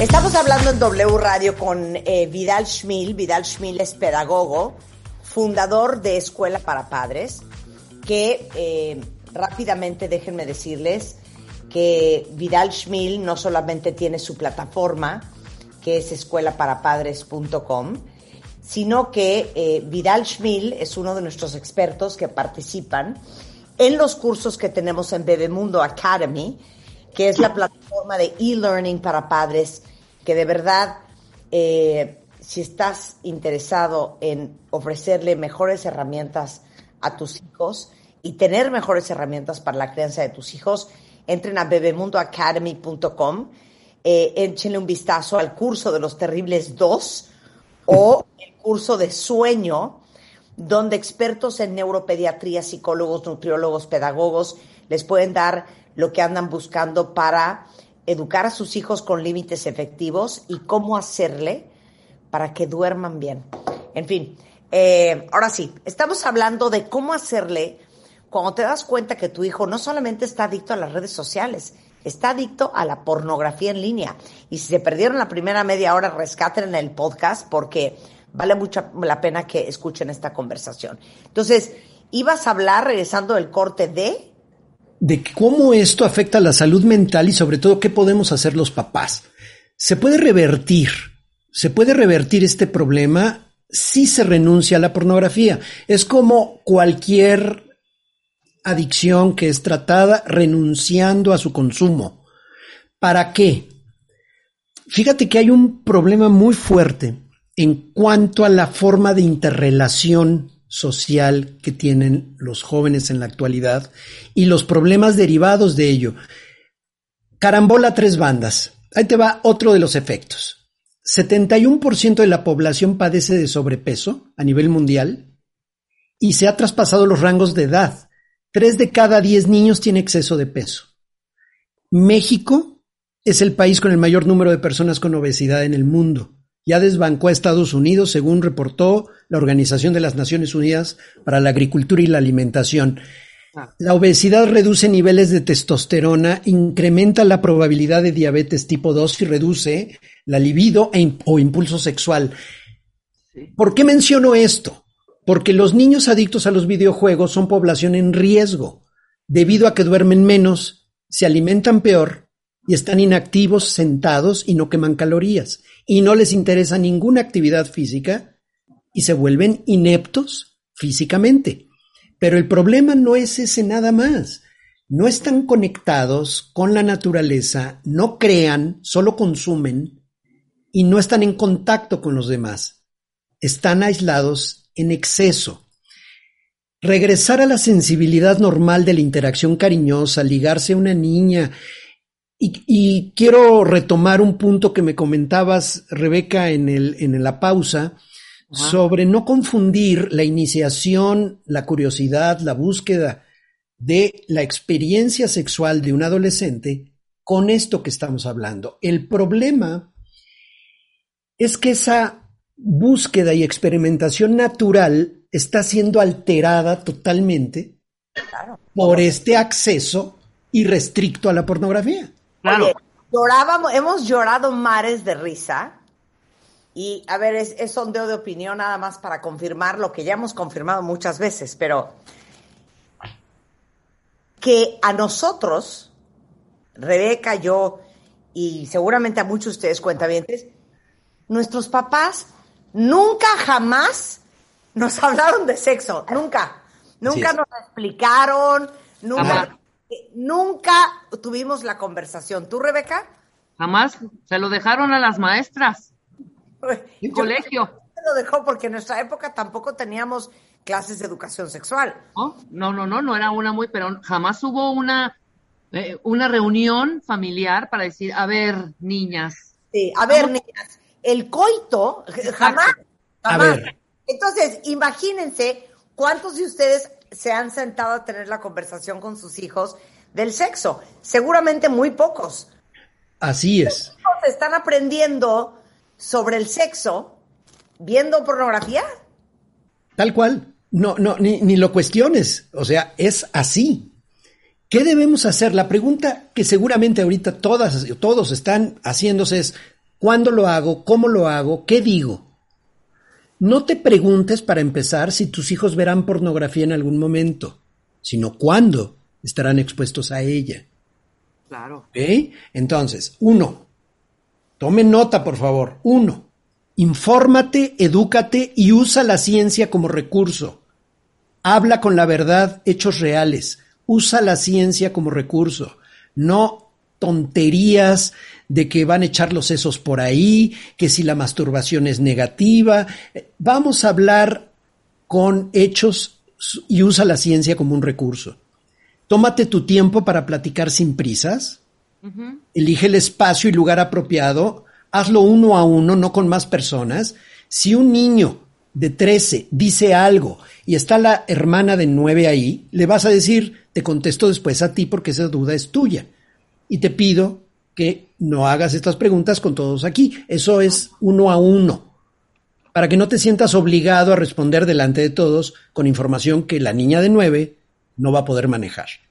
Y otra, hazlo simple y natural, no lo hagas rígido o incómodo. Si tú sientas eso de sentarse rígidamente, a hablar sobre el tema del sexo, la mayoría de los adolescentes te va a batear allá, te va a mandar lejos y, y no va a funcionar.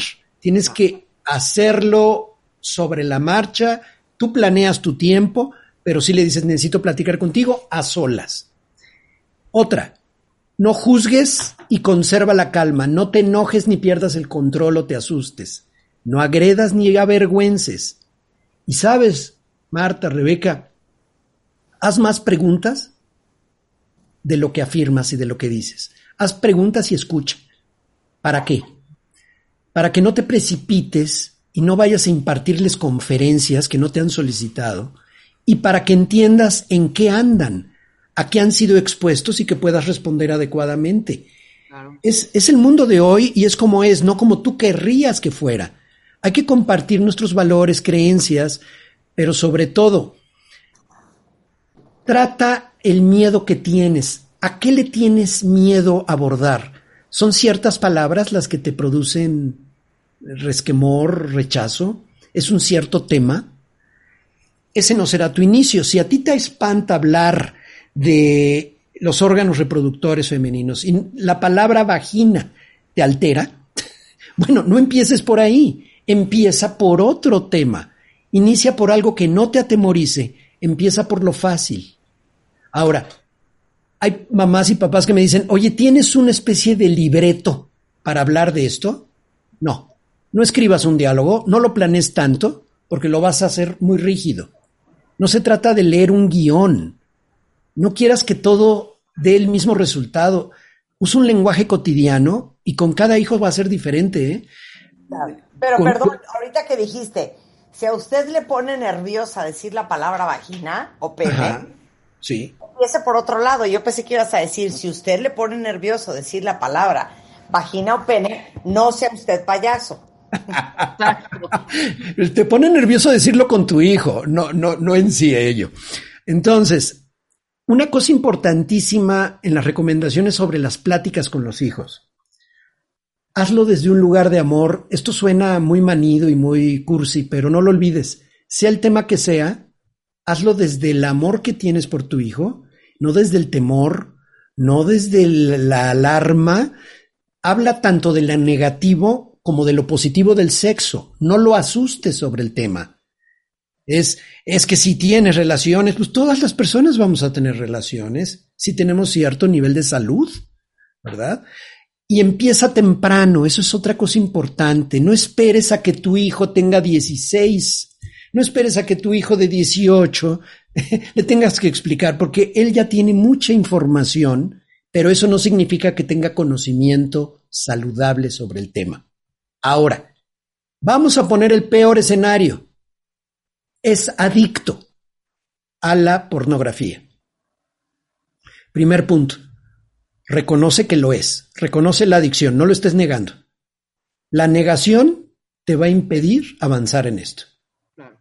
Segundo, ofrece apoyo y amor incondicional. No cambia ni tu amor, ni tu afecto, ni lo juzgues como algo que lo haga eh, sentir culpable. Explora opciones de tratamiento. Tratamiento adictivo, o sea, tratamiento de adicción. No lo haga sentir culpable y empieza a practicar alternativas de conducta más saludables desde un espacio libre de celulares a la hora de comer, a la hora de cenar, un ratito, incluyéndote a ti, los controles parentales de los que hablábamos. Y sabes, una cosa muy importante es la alfabetización mediática, vamos a decirlo así. El, educar a tu hijo para interpretar adecuadamente los mensajes publicitarios que recibe. ¿Qué te está vendiendo el comercial tal, el, la publicidad tal? ¿Qué te está promoviendo? ¿Por qué te ponen para venderte unos, una marca de frenos o de aceite una chica desnuda sobre el cofre de un automóvil? O sea, sabemos que son trucos que han estado desde siempre en la mercadotecnia. Mi punto es, ¿por qué siguen y por qué funcionan y de qué están hechos? que haya un análisis mediático, que no se compren todo lo que simplemente aparece en los medios. Hay que crear guías y normas familiares para el uso de dispositivos digitales, no más de dos horas al día. ¿Quieren un dato así exacto de cuántas horas debo permitir que mi hijo esté jugando videojuegos o metido en el celular? No más de dos horas al día no más, y con supervisión, con todas las contraseñas conocidas por ti, porque Marta, y esto ya lo hemos platicado en ocasiones anteriores con especialistas en el tema, eh, es un delito almacenar o transmitir imágenes de menores de edad con contenido sexual. Y el problema es legal para el, no solo para el usuario para el niño o el joven, es para el titular de la cuenta, que normalmente somos los padres de familia. Entonces te puedes meter en un problema incluso de tipo legal. Tiene que haber reglas, acuerdos escritos del uso de los dispositivos. Y hay que estimular lo social, lo intelectual, espiritual, emocional y físico. Y también Marta, Rebeca, hay que hablar sobre lo opuesto a la pornografía, la intimidad sexual saludable, el placer que es el sexo, la actividad sexual y cómo eso no tiene relación con la pornografía. Claro. Efectivamente, distinguirlo y separarlo. El sexo y tu curiosidad sobre el sexo es totalmente esperable, normal, entendible. Lo que no es la pornografía que está relacionada con prostitución y con trata de personas. Entonces tienes que monitorear y filtrar el contenido o los contenidos y sabes, finalmente, fomentar el automonitoreo, la autorregulación. es decir, la habilidad para identificar las propias conductas y tendencias o los gatillos disparadores para poder actuar preventivamente. Hay un ejemplo, hay un video que yo pongo en mi curso de Entiende a tu adolescente, en mi sitio escuelaparapadres.com. Eh, tengo un nuevo curso que se llama Entiende a tu adolescente. Una de las clases les doy un enlace con un video en YouTube, que está subido a YouTube, que habla justamente de cómo estos gatillos operan. Vamos a poner que cada vez que tus papás, esto es dirigido al joven, cada vez que sus papás se van y oye la puerta de la casa que se cierra, se activa el gatillo mental de que estoy solo, es momento de aislarme, estoy a gusto, para entonces ver pornografía. El gatillo te puede sonar absurdo, pero así funciona nuestro cerebro. Hay un sonido determinado, como la puerta que se cierra, y eso activa el deseo, el saber que estará solo, y en ese momento sabemos que tiene un gatillo disparador para poder entonces, detectándolos, actuar preventivamente. O sea, si tú no conoces cuáles son tus botones o tus gatillos que activan tu conducta, vamos a hablar del alcohol o vamos a hablar del tabaco. ¿Qué te activa tu deseo de consumir tabaco? Además de las sustancias a las que tu cuerpo se ha acostumbrado, hay mecanismos de conducta y mentales que disparan esa necesidad de consumir tabaco. Entonces, a lo mejor es la reunión o me siento estresado.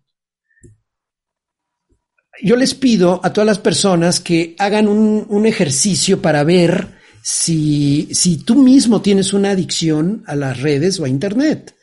O sea, piensa en el mes pasado, algún momento en el que no hayas tomado tu teléfono cuando estás aburrida o sola o cuando te sentiste con un sentimiento desagradable.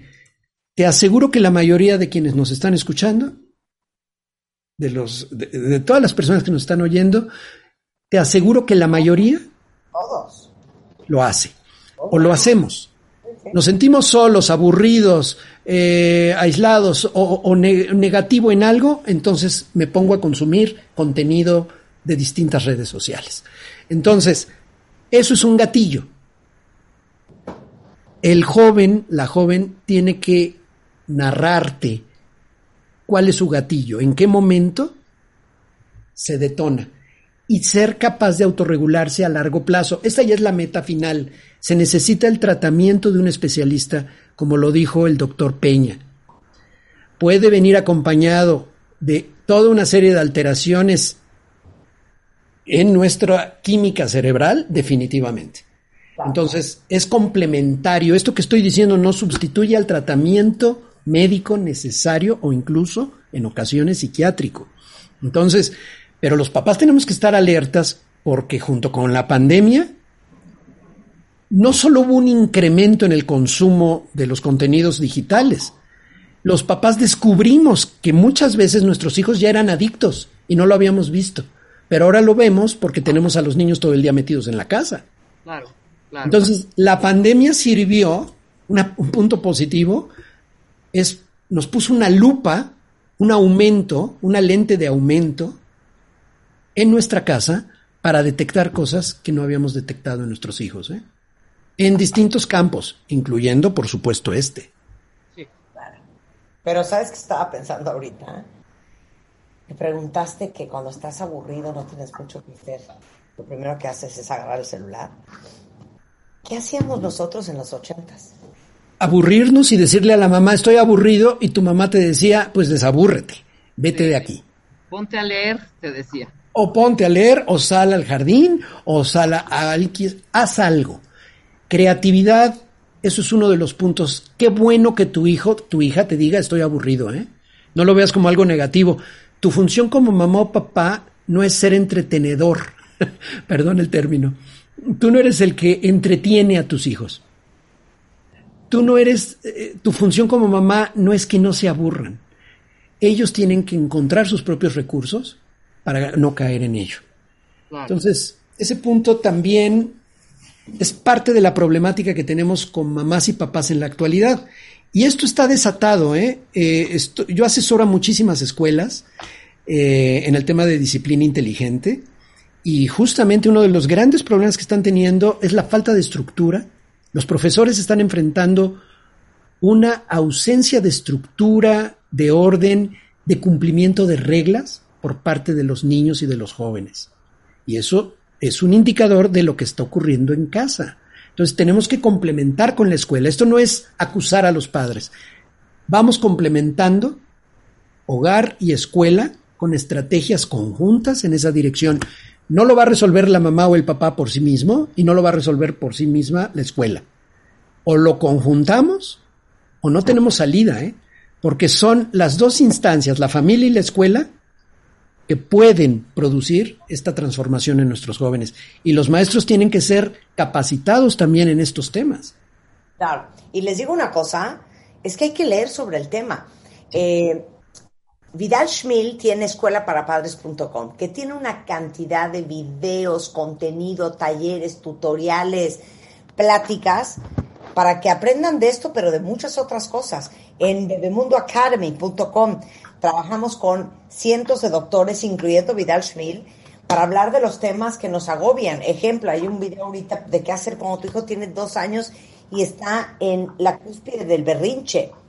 Eh, entonces, ahí están dos alternativas eh, maravillosas de cursos que pueden tomar online, escuelaparapadres.com.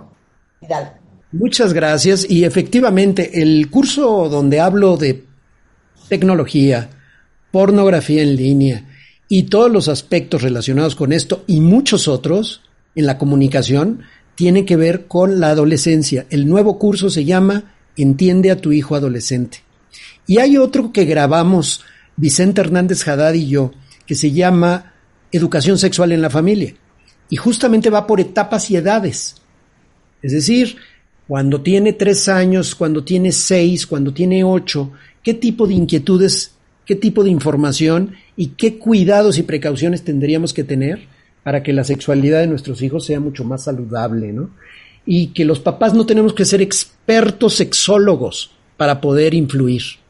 Somos mamás y papás y retomo un concepto de Vicenta que ella inventó que ya, le llama mapas a las mamás y a los papás. Mapas para hablar de que somos quienes guiamos y conducimos hacia un destino. Los mapas podemos hacer mucho, pero sí tenemos que apoyarnos en escuela, en medios. Y Marta, lo que estás haciendo, reitero lo que dijo el doctor Peña, es muy importante porque le das espacio amplio a tocar este tipo de temas, no los evadimos y tenemos que enfrentarlos porque estamos en una situación social mundial totalmente atípica. 100%. Vidal Schmil, escuela para escuela-padres en Twitter, escuelaparapadres.com para que se den una vuelta por ahí. Gracias, Vidal, un placer hablar contigo como siempre. Un abrazo, gracias. Sabes que estuvo porque no reñimos. Te mando un beso. Otro para ti, bye. Oigan, regresando del corte, va a estar con nosotros nuestra queridísima y adorada eh, Cristina Morató. Vamos a hablar de una de las mujeres más copiadas, más imitadas, más idealizadas en la historia de Hollywood, que es Audrey Hepburn. Ahorita les posté una foto en Twitter para que ubiquen quién es y por qué es tan admirada y tan adorada por tantos y tantos. Yo, yo quisiera envejecer como envejeció Audrey Hepburn, que me parece hermosa. Ahorita les posteo una foto. Pero ahora que estamos en el mes de cáncer de mama, déjenme decirles que en México, ya saben, es la tercera causa de muerte y la primera en mujeres, con 7.000 muertes al año, de acuerdo al Instituto Nacional de Cancerología, y además se estima que una de cada 12 mujeres va a tener cáncer de mama a lo largo de su vida. Y una de las consecuencias terribles de esta pandemia es el incremento de casos de cáncer en estado avanzado. porque obviamente no estábamos saliendo, no nos estábamos haciendo estudios, no estábamos yendo al doctor, eh, dejamos en el tintero las, las mamografías, las mastografías, los ultrasonidos y eh, déjenme decirles que por eso es tan importante hacérselo ahorita, 15 minutitos. Salud Digna, por sexto año consecutivo, nos recuerda que el diagnóstico oportuno, porque de cáncer de mama no te tienes que morir, salva vida, eh, salva vidas y en apoyo a las mexicanas, las mastografías en Salud Digna están a solamente 245 pesos. Ya, ya más barato no se puede. 245 pesos tu mastografía para tener la paz de que estás bien. Entonces busquen su clínica de salud digna más cercana y formen parte activa de esta iniciativa Pon el Pecho. Eh, ahora sí que un instante nos puede dar mucha paz. Entonces, mastografías en salud digna a 245 pesos para que si no se la han hecho, se la hagan ya. Con esto hacemos una pausa y regresando, Audrey Hepburn, eh, su historia y su vida contada por Cristina Morato. Al regresar, no se vayan. Suscríbete a Marta de Baile en YouTube. No te pierdas los de Baile Minutos, de Baile Talks y conoce más de Marta de Baile y nuestros especialistas. Marta de Baile. Everywhere. Everywhere. Cuentavientes, bienvenidos de regreso. Son las 12.13 de la tarde y está con nosotros la gran, enorme, extraordinaria escritora española Cristina Morató, con el mejor Instagram del condado, escritora de libros como Cautiva en Arabia, Divas Rebeldes, Divina Lola, Dioses de Hollywood. Y hoy el tema es que nos cuente la historia de quién es esta mujer tan amada, admirada, copiada, imitada. La gente hasta se disfraza de ella. Y estoy hablando de Audrey Hepburn. Todo iba bien porque Cristina y yo nos amamos hasta que me dijo el nombre de la película. Acuérdense que Cristina está en Madrid. De la película más famosa de Audrey Hepburn. ¿Lo quieres decir, Cristina? Desayuno con diamantes. Desayuno con diamantes. Y a ti te ha dado el ataque. Desayuno con diamantes. Mira, Cristina, el viernes pasado estuvimos una hora carcajeándonos de las traducciones de las películas de inglés a español, sobre todo de las españolas. Sí, caray. Y me viene esto a decir que la película de Audrey Hepburn se llama Desayuno con Diamantes. ¿Qué cosa? Repite después de mí, Cristina. Breakfast at Tiffany's. Tú puedes. Vamos. Breakfast, breakfast at Tiffany's. ¡Eso! ¡Bravo! Ok, breakfast and Tiffany's. Exacto. Pero me vas a obligar entonces a decir todos los nombres y los títulos de las películas en inglés. No podré. No ¿A estoy poco hay capacitada. más? ¿A poco hay más? Y por fortuna luego nos queda Sabrina y My, Fa- My Fair Lady. Ah, My Fair Lady es así. Menos mal, que ya no nos ponemos en lío. Menos mal. Oye, es un placer verte siempre. Gracias por estar acá. Gracias a todos los cuentavientes por qué es importante que sepan quién es Audrey Hepburn. Hombre, yo creo que es importante que sepan quién es Audrey porque, primero, forma parte de la historia, eh, la historia del cine, fue un auténtico icono del siglo XX, pero yo creo, mira, es muy curioso, te vas a reír, porque yo ahora, antes de empezar contigo, como ya estoy tan Marta de baile, he compartido un reel en mi cuenta, ¿vale? Un reel muy bonito con fotografías e imágenes de Audrey con sus mejores modelitos. ¿Y sabes qué he preguntado a mis seguidores? Les he preguntado por qué Audrey nos sigue cautivando. ¿Y sabes la respuesta que más han repetido? Es, no me dicen belleza, me dicen su estilo, su elegancia, su ingenuidad, su vulnerabilidad, su sencillez y sobre todo repiten su compromiso con los más desfavorecidos. Entonces yo creo que cosa, yo añado otra cosa. Poca gente envejeció tan bonito como Audrey Hepburn. Y no Exacto. había rellenos, cirugías plásticas, botox, ni nada de eso. Y sobre todo yo creo que es que la historia de Audrey es verdad que como todas las, las diosas y las divas de las que hablamos, eh, esconde unas tragedias eh, tremendas, ¿no? Y, yo creo que especialmente Audrey, bueno, hay que explicarlo, ¿no? Audrey nace en el seno de, una familia aristocrática holandesa. De nuevo nos encontramos con esa madre terrible, como el otro día, ¿te acuerdas que hablábamos también de Grace? Con esa madre eh, exigente, poco cariñosa, se repite el patrón. Eh, en este caso era la banonesa Ella Van Heemstra. Eh, no, no, sentía ningún afecto por su hija ni lo demostraba. Eh, en cambio, ella tenía muy idealizado a, su padre. Bueno, recordemos que Audrey no es inglesa, se llama Audrey Hepburn, nació en Bélgica. Entonces, ella tiene muy idealizada a su padre, pero en realidad su padre era un aventurero, por lo que yo investigué cuando escribí, porque ella es una de las protagonistas de, Divas Rebeldes. Yo me quedé muy sorprendida por ese padre que ella tanto adoraba y que en realidad, mira, en español, ¿sabes lo que diríamos? Era un jeta. E, ¿Esto funciona en México? ¿Un jeta? ¿Sabes lo que es un jeta? No funciona ni cotilleo ni jeta. ¿Cuál jeta? Bueno, pues ya tenemos que empezar a revisar. Jeta es un vago, ¿entiendes? Un aventurero y un hombre que lo que pretendía era eh, vivir de la baronesa, ¿entiendes? Sin pegar golpe él. Entonces, eh, ella lo tenía idealizado, pero era un hombre que apenas eh, cuidó tampoco de Audrey.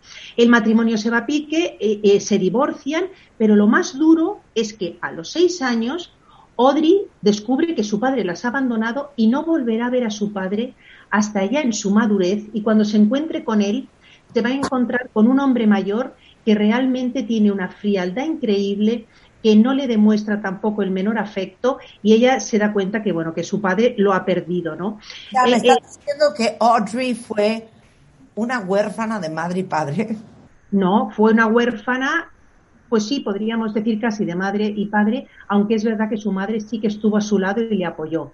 Y la apoyó sobre todo porque lo que mucha gente no sabe es que Audrey, Marta, lo que quería, su sueño era ser actriz perdona, su sueño era ser eh, bailarina, eh, hacer baile clásico, no ser actriz. Además, estaba muy dotada para la danza y ella quería ser bailarina profesional. ¿Qué ocurre? Cuando estalla la Segunda Guerra Mundial, Audrey tiene 11 años y entonces su vida da un giro inesperado porque su madre lo que hace es que eh, se trasladan a vivir a Holanda pensando que Holanda, como país neutral, no va a ser bombardeado.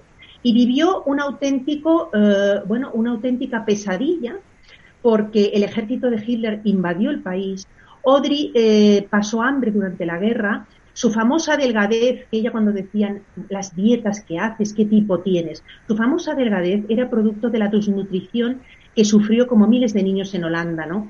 Eh, su hijo, Stian, que además mantiene vivo el legado de su madre, eh, un día llegó a decir que su madre le había contado eh, em, le había contado que había sobrevivido durante la guerra, una niña de nueve años, había sobrevivido comiendo ortigas y bulbos de tulipán y que solo bebía agua para llenar su estómago.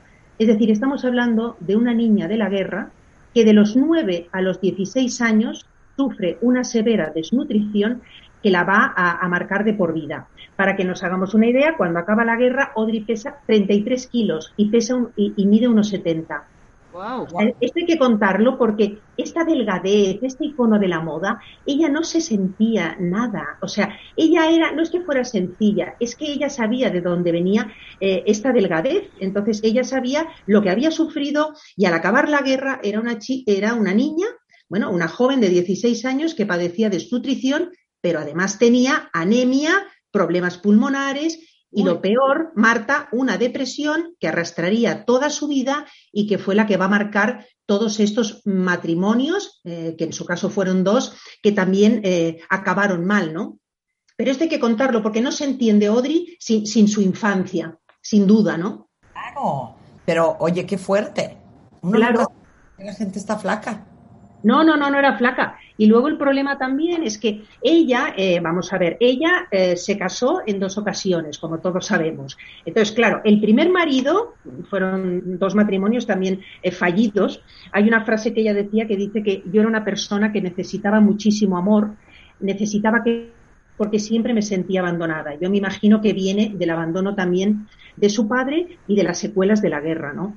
Eh, no tuvo suerte en el amor. Ella eh, e, es muy curioso porque en el año 52 estuvo a punto de casarse, eh, bueno, con, un joven con el que se había comprometido, que era un empresario teatral, que se llamaba perdona, un empresario industrial que se llamaba James Hudson y simplemente te abrevio que no llegó a casarse con él porque le ofrecen rodar la película Vacaciones eh, en Roma. Esta la he dicho bien, ¿eh? Vacaciones en Roma, ¿podemos decirla bien o Holidays in Rome? No, se llama The Roman Holiday. Oh. Vale, Roman, eh, eh, ¿De qué? Sé seria, sé seria. Roman Holiday. Ah, per- perfecto. Bueno, pues mientras rodaba vacaciones en Roma, porque yo si no no me aclaro, entonces ella decide cortar con este, con este joven, eh, con este joven industrial, eh, James Hanson, y curiosamente el vestido ya había sido encargado. Ella incluso se había hecho una foto, había posado en Roma con este vestido de novia con el que nunca llegó a casarse. Entonces, mira cómo era Audrey, ella tenía 23 años, este vestido, que era un vestido maravilloso que le habían hecho las, las hermanas Fontana, eh, lo que, como ella ya no lo iba a utilizar y era un vestido carísimo, lo que dijo es a las hermanas Fontana regalarle este vestido a alguna chica romana que lo necesite y que esté enamorada. Y así lo hizo. Y, y- y- y luego, pues dos años más tarde, ella se casaría con, eh, con Mel Ferrer. Eh, con Mel Ferrer es muy curioso. ¿Eh? Con él tuvo el hijo. Sí, claro. Ella se casa con Mel Ferrer en el año 53. ¿Cuál es el problema? Ella tiene 24 años. En Mel Ferrer eh, eh, le dobla la edad. ¿Vale? Tiene eh, pues ca- casi 41. Eh, no le gusta para nada a la madre. La madre considera que, que- que tiene cara de rana. Dijo textualmente, me parece un delincuente con cara de rana. Imagínate cómo definió la, la- la madre, esa bruja baronesa, a Mel Ferrer. Se casaron. Eh, ¿Cuál es el problema? Bueno, pues el problema es que eh, no, no, eran, no eran muy parecidos de carácter. No, la- y dijo, es un delincuente con cara de rana, la madre, que me Perdón, encanta. estoy viendo a Mel Ferrer y sí, tiene ojos de ranita. Sí, es un poquito ranita. Aparte de ranita, el problema es que, bueno, tardaron seis años eh, en tener a su primer hijo, a Sian. Ian Ferrer, que es el que ahora eh, todavía lleva el, legado de su madre y lo mantiene vivo, pero para entonces ya la relación estaba muerta. ¿Por qué? Pues mira, se juntaba el carácter de Mel Ferrer, él, él actuaba de Pigmalión con ella, desde el principio quiso controlar su carrera, Estamos hablando de una joven de 24 años. Él tenía bastante experiencia. Él era empresario teatral, actor, pero no era un actor, eh, no, no- no tenía una buena racha, tampoco estaba trabajando, tenía unos celos terribles de su mujer y esos celos acabarían en- envenenando el matrimonio. Lo mejor de su matrimonio, su hijo Sian. Claro. Luego es verdad que... Ferrer porque era Melchor Gastón Ferrer. Sí, sí, sí, sí, sí, sí, sí. Eh, yo creo que no lo pasó mal, yo creo que él tenía un carácter muy complicado y lo que pasa que para Audrey, mm, todos estos, vamos a ver, Audrey sufrió mucho porque en total tuvo eh, seis, eh, seis abortos en, en su vida. Eh, la hundieron en terribles depresiones porque ella lo que quería sobre todo era ser madre. Para ella, mm, ser madre y formar una familia era lo más importante. Entonces, este primer divorcio para ella fue durísimo. Y luego, ¿qué pasó? Que bueno, que después de este divorcio, bueno, luego también hubo quien dijo que Mel Ferrer se había casado con ella porque ella ya entonces era muy famosa. Y era muy famosa porque ya había triunfado en vacaciones, en vacaciones, con, eh, en, vacaciones en Roma, ¿no? Entonces, eh, bueno, mm, la cuestión es que, es que se divorciaron, pero luego ella, pues poco después, eh, se casa, con, conoce a Andrea Dotti.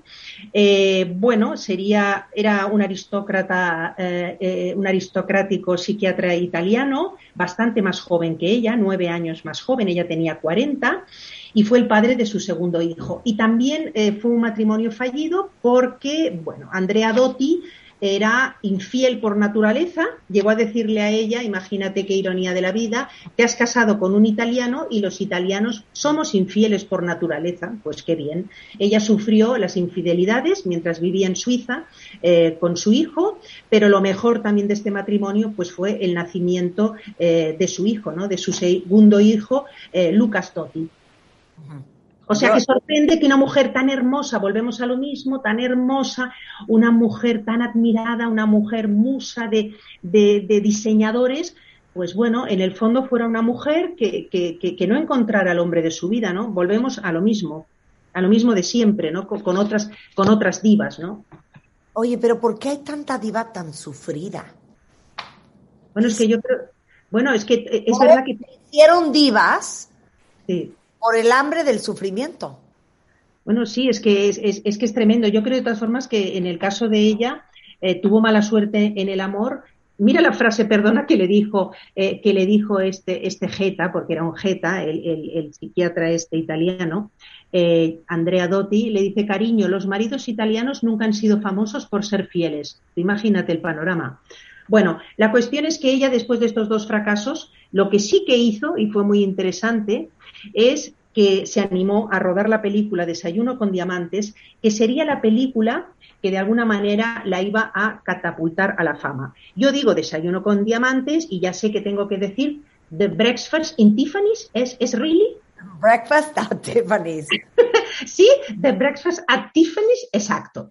Y yo creo que vamos, por favor, a escuchar esta banda sonora maravillosa de Henry Mancini, ese tema Moon River que tanto nos gusta. Vámonos a la Quinta Avenida. No puedo, amor, con esa canción. Es una belleza porque yo creo que escuchamos, Marta, este tema y, y, y estamos viendo a Audrey, a Holly, paseando de madrugada por la Quinta Avenida ¿eh? Eh, con ese traje maravilloso de, de, de Chivenchi, de Hubert Chivenchi, deteniéndose delante de Tiffany's mientras ella desayuna ese café y el croissant. Yo creo que es una, una escena que forma parte de la historia del cine, pero tiene muchas curiosidades esta película. Y entre otras, mira, hay una que es muy curiosa. Vamos a ver, la película está basada en la novela, una de las más famosas eh, novelas de Truman Capote, donde en la novela que los, los, oyentes que la hayan leído ya saben que contaba la vida de una joven y atractiva muchacha de, de Texas de 19 años llamada Holly, que salía y se acostaba con hombres mayores. Holly Golightly. Holly Golightly. Y no me atrevo a decir el apellido, pero ya me quedo con Holly, el apodo Holly. Y les digo una cosa, paréntesis. ¿No han visto Breakfast at Tiffany's cuentavientes? Ahorita Oye. les pongo el cartel, Julio, en Twitter. Es una película que tienen que ver. Y todo lo que les platicó hoy Cristina sobre Audrey Hepburn les va a hacer todavía más bonita esa película. Ok, entonces decías, Cristina. Sí. Entonces es muy curioso porque, ya te digo, la novela, la novela era cruda, o sea, era una novela donde te presentaba a una Holly que salía y se acostaba con hombres mayores para ganarse la vida. Era una prostituta de lujo. Entonces, el guionista, ¿eh? el guionista lo que hizo fue, para sortear la censura de la época, eliminó todas las escenas de sexo de Holly y entonces, bueno, nos quedó como esta, una señorita de compañía como muy simpática, muy glamurosa, muy ingenua, que tenía debilidad por las joyas y las fiestas, que se enamora de Paul, eh, George Piper, pero que en realidad se aleja totalmente de la imagen original de la novela de Truman Capote. Curiosidades. Truman Capote no le gustó nada la película, obviamente, porque no tenía nada que ver con su novela, y desde el principio había querido que su amiga Marilyn Monroe hubiera sido Holly. ¿Vosotros os imagináis, os imagináis a Marilyn Monroe de Holly? Yo sí. ¿Tú, Marta? Eh, sí, totalmente, porque era Claro. sensual y erótica. Hubiera sido Era otra cosa. bonito- Era más bonito que lo hubiera hecho ahora sí que Audrey Hepburn, porque como te lo dijeron tus followers en Instagram, tiene un aura tan como inocente y vulnerable que hace que todavía sea más choqueante el papel en la película. Sí. La película además está llena de momentos inolvidables y otra curiosidad que me llamó la atención cuando yo investigaba para, para mi libro es que estuvo a punto sin quedarse con la canción que Henry Mancini había escrito para ella. Eh, resulta que uno de los ejecutivos de Paramount, eh, bueno, pensó que la cinta era muy larga y cuando oyó la canción que se estuvo preparando Audrey dos meses con un profesor de canto y todo, y el director eh, estaba eh, fascinado con ella, resulta que deciden que la van a eliminar de la película. Entonces, eso de que eh, Audrey era muy dócil y muy, eh, bueno, recatada, lo sería, pero cuando tenía que plantar cara, plantaba cara. Se presentó en las oficinas de Paramount y muy enferecida les dijo a- textualmente a los jefes que, si, que esa, esa escena, esa canción con lo que le había costado, eh, no se quitaba y si lo hacían era por encima de su cadáver. La canción quedó y ganó el Oscar a la mejor canción. Eh, ¿Cómo iban a quitar esa escena, por favor? Claro. Y con esto hacemos una pausa y aguanten ahí. Marta de Baile Everywhere. Síguenos en Facebook como Marta de Baile y en Twitter, arroba Marta de Baile. Estamos con la gran escritora Cristina Morató, que si no han leído sus libros cuentavientes, los tienen que leer. Son una joya y una maravilla y no saben todo lo que van a aprender sobre las grandes mujeres de la historia. Por ejemplo, el Divas Rebeldes lo venden en México, lo venden online. Por favor, búsquenlo porque es una belleza, pero también diosas de Hollywood. Eh, sigan a Cristina Morató en su Instagram, es Cristina Morató este, y no dejen de leer sus libros. Hoy estamos hablando de la vida de una gran diva de Hollywood y parte de tu libro, eh, Rebeldes, Diosas Rebeldes, ¿no? Que es Audrey. No, Divas Rebeldes. E, es, es la, una de las protagonistas de Divas Rebeldes, Marta, sí. Entonces, estamos contándoles la historia de una extraordinaria actriz adorada eh, protagonista de una de las películas más bonitas de la historia, que es Breakfast at Tiffany's o Desayúname un diamante, Jolines, como lo diría Cristina. No, o desayuno con diamantes. No, no, desayúname, por favor. Sí, sí.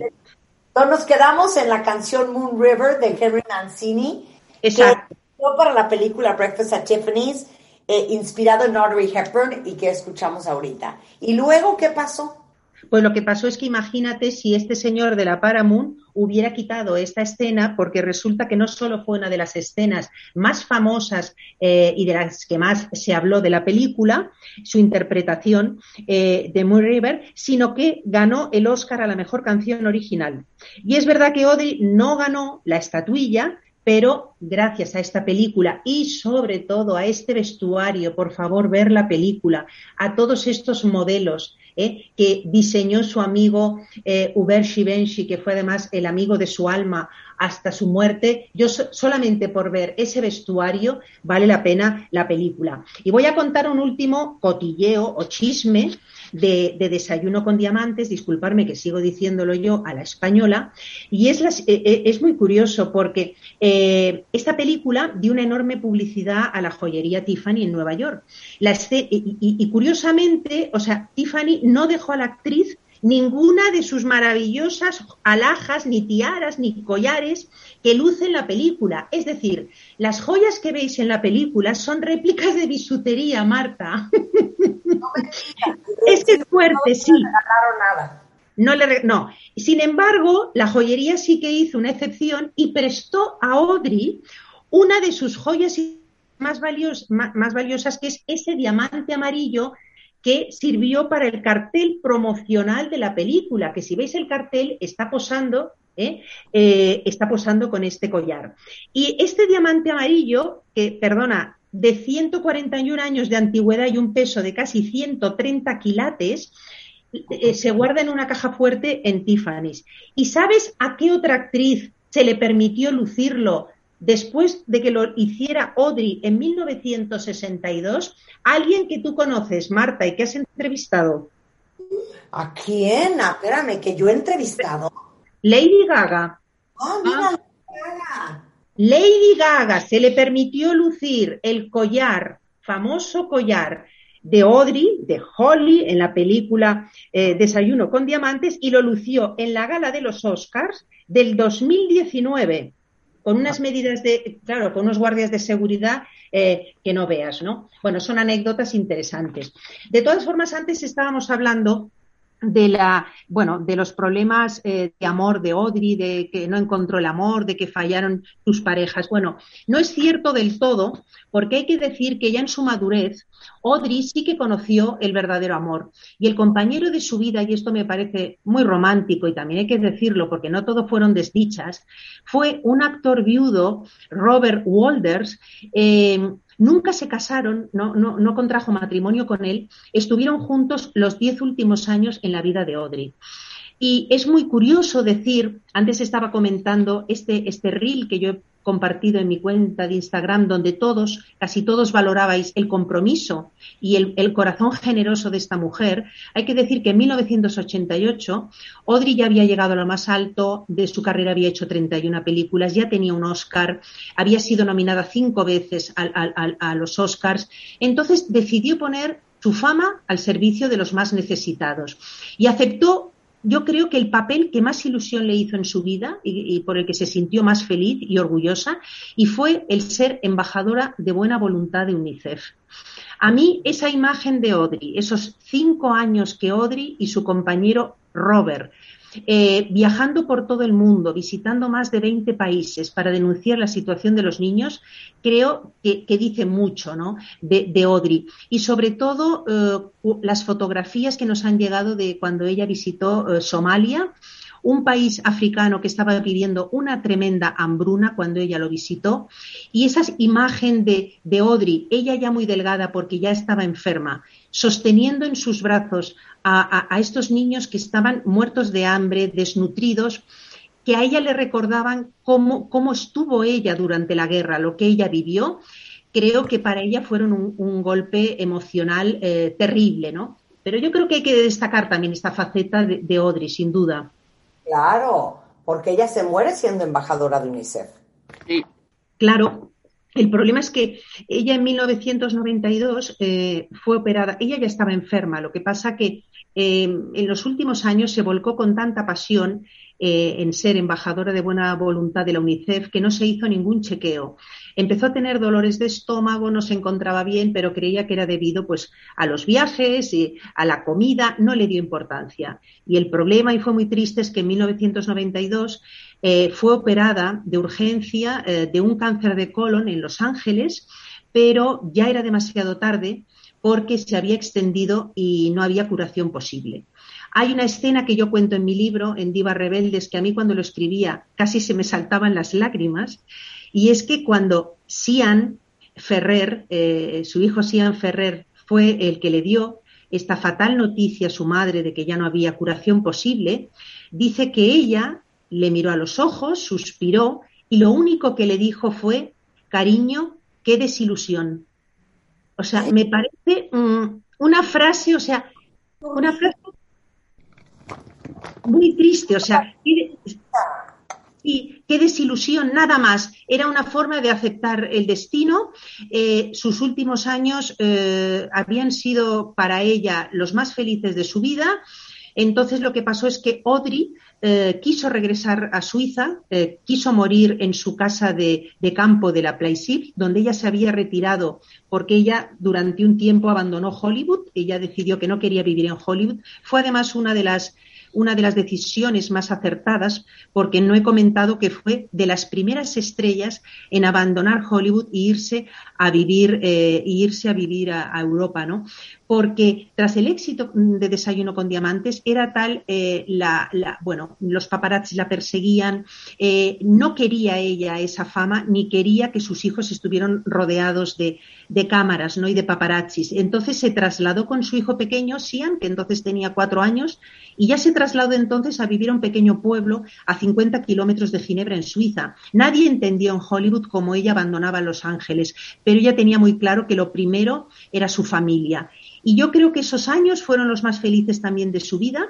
Estuvo viviendo en este pueblecito donde pasaba desapercibida, ni la conocían, como una ama de casa, cocinando cocinaba muy bien, llegó a publicar incluso un libro de recetas de cocina, se ve que hacía cocina italiana exquisita y disfrutaba como madre y cuidando eh, de su jardín. Y esto también hay que, hay que reconocerlo porque fue una madre muy entregada.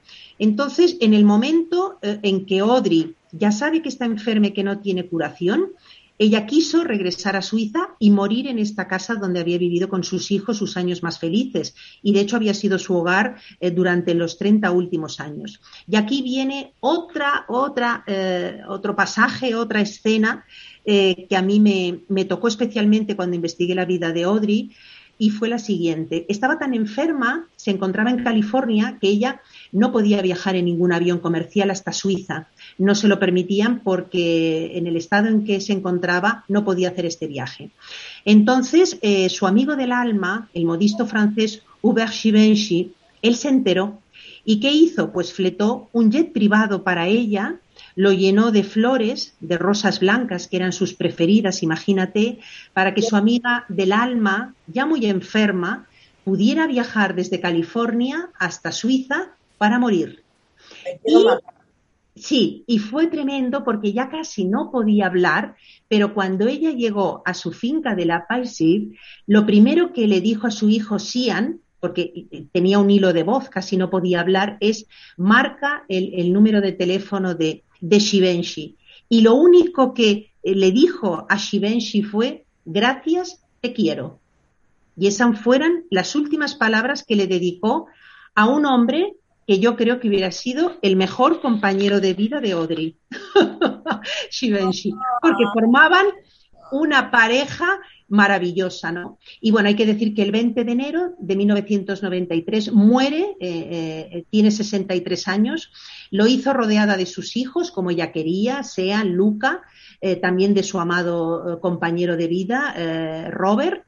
y bueno, yo creo que al final ella eh, disfrutó sus últimos años, a pesar de que todo el mundo eh, que la conoció decían que era una mujer hermosa, sin duda, una mujer carismática, pero triste.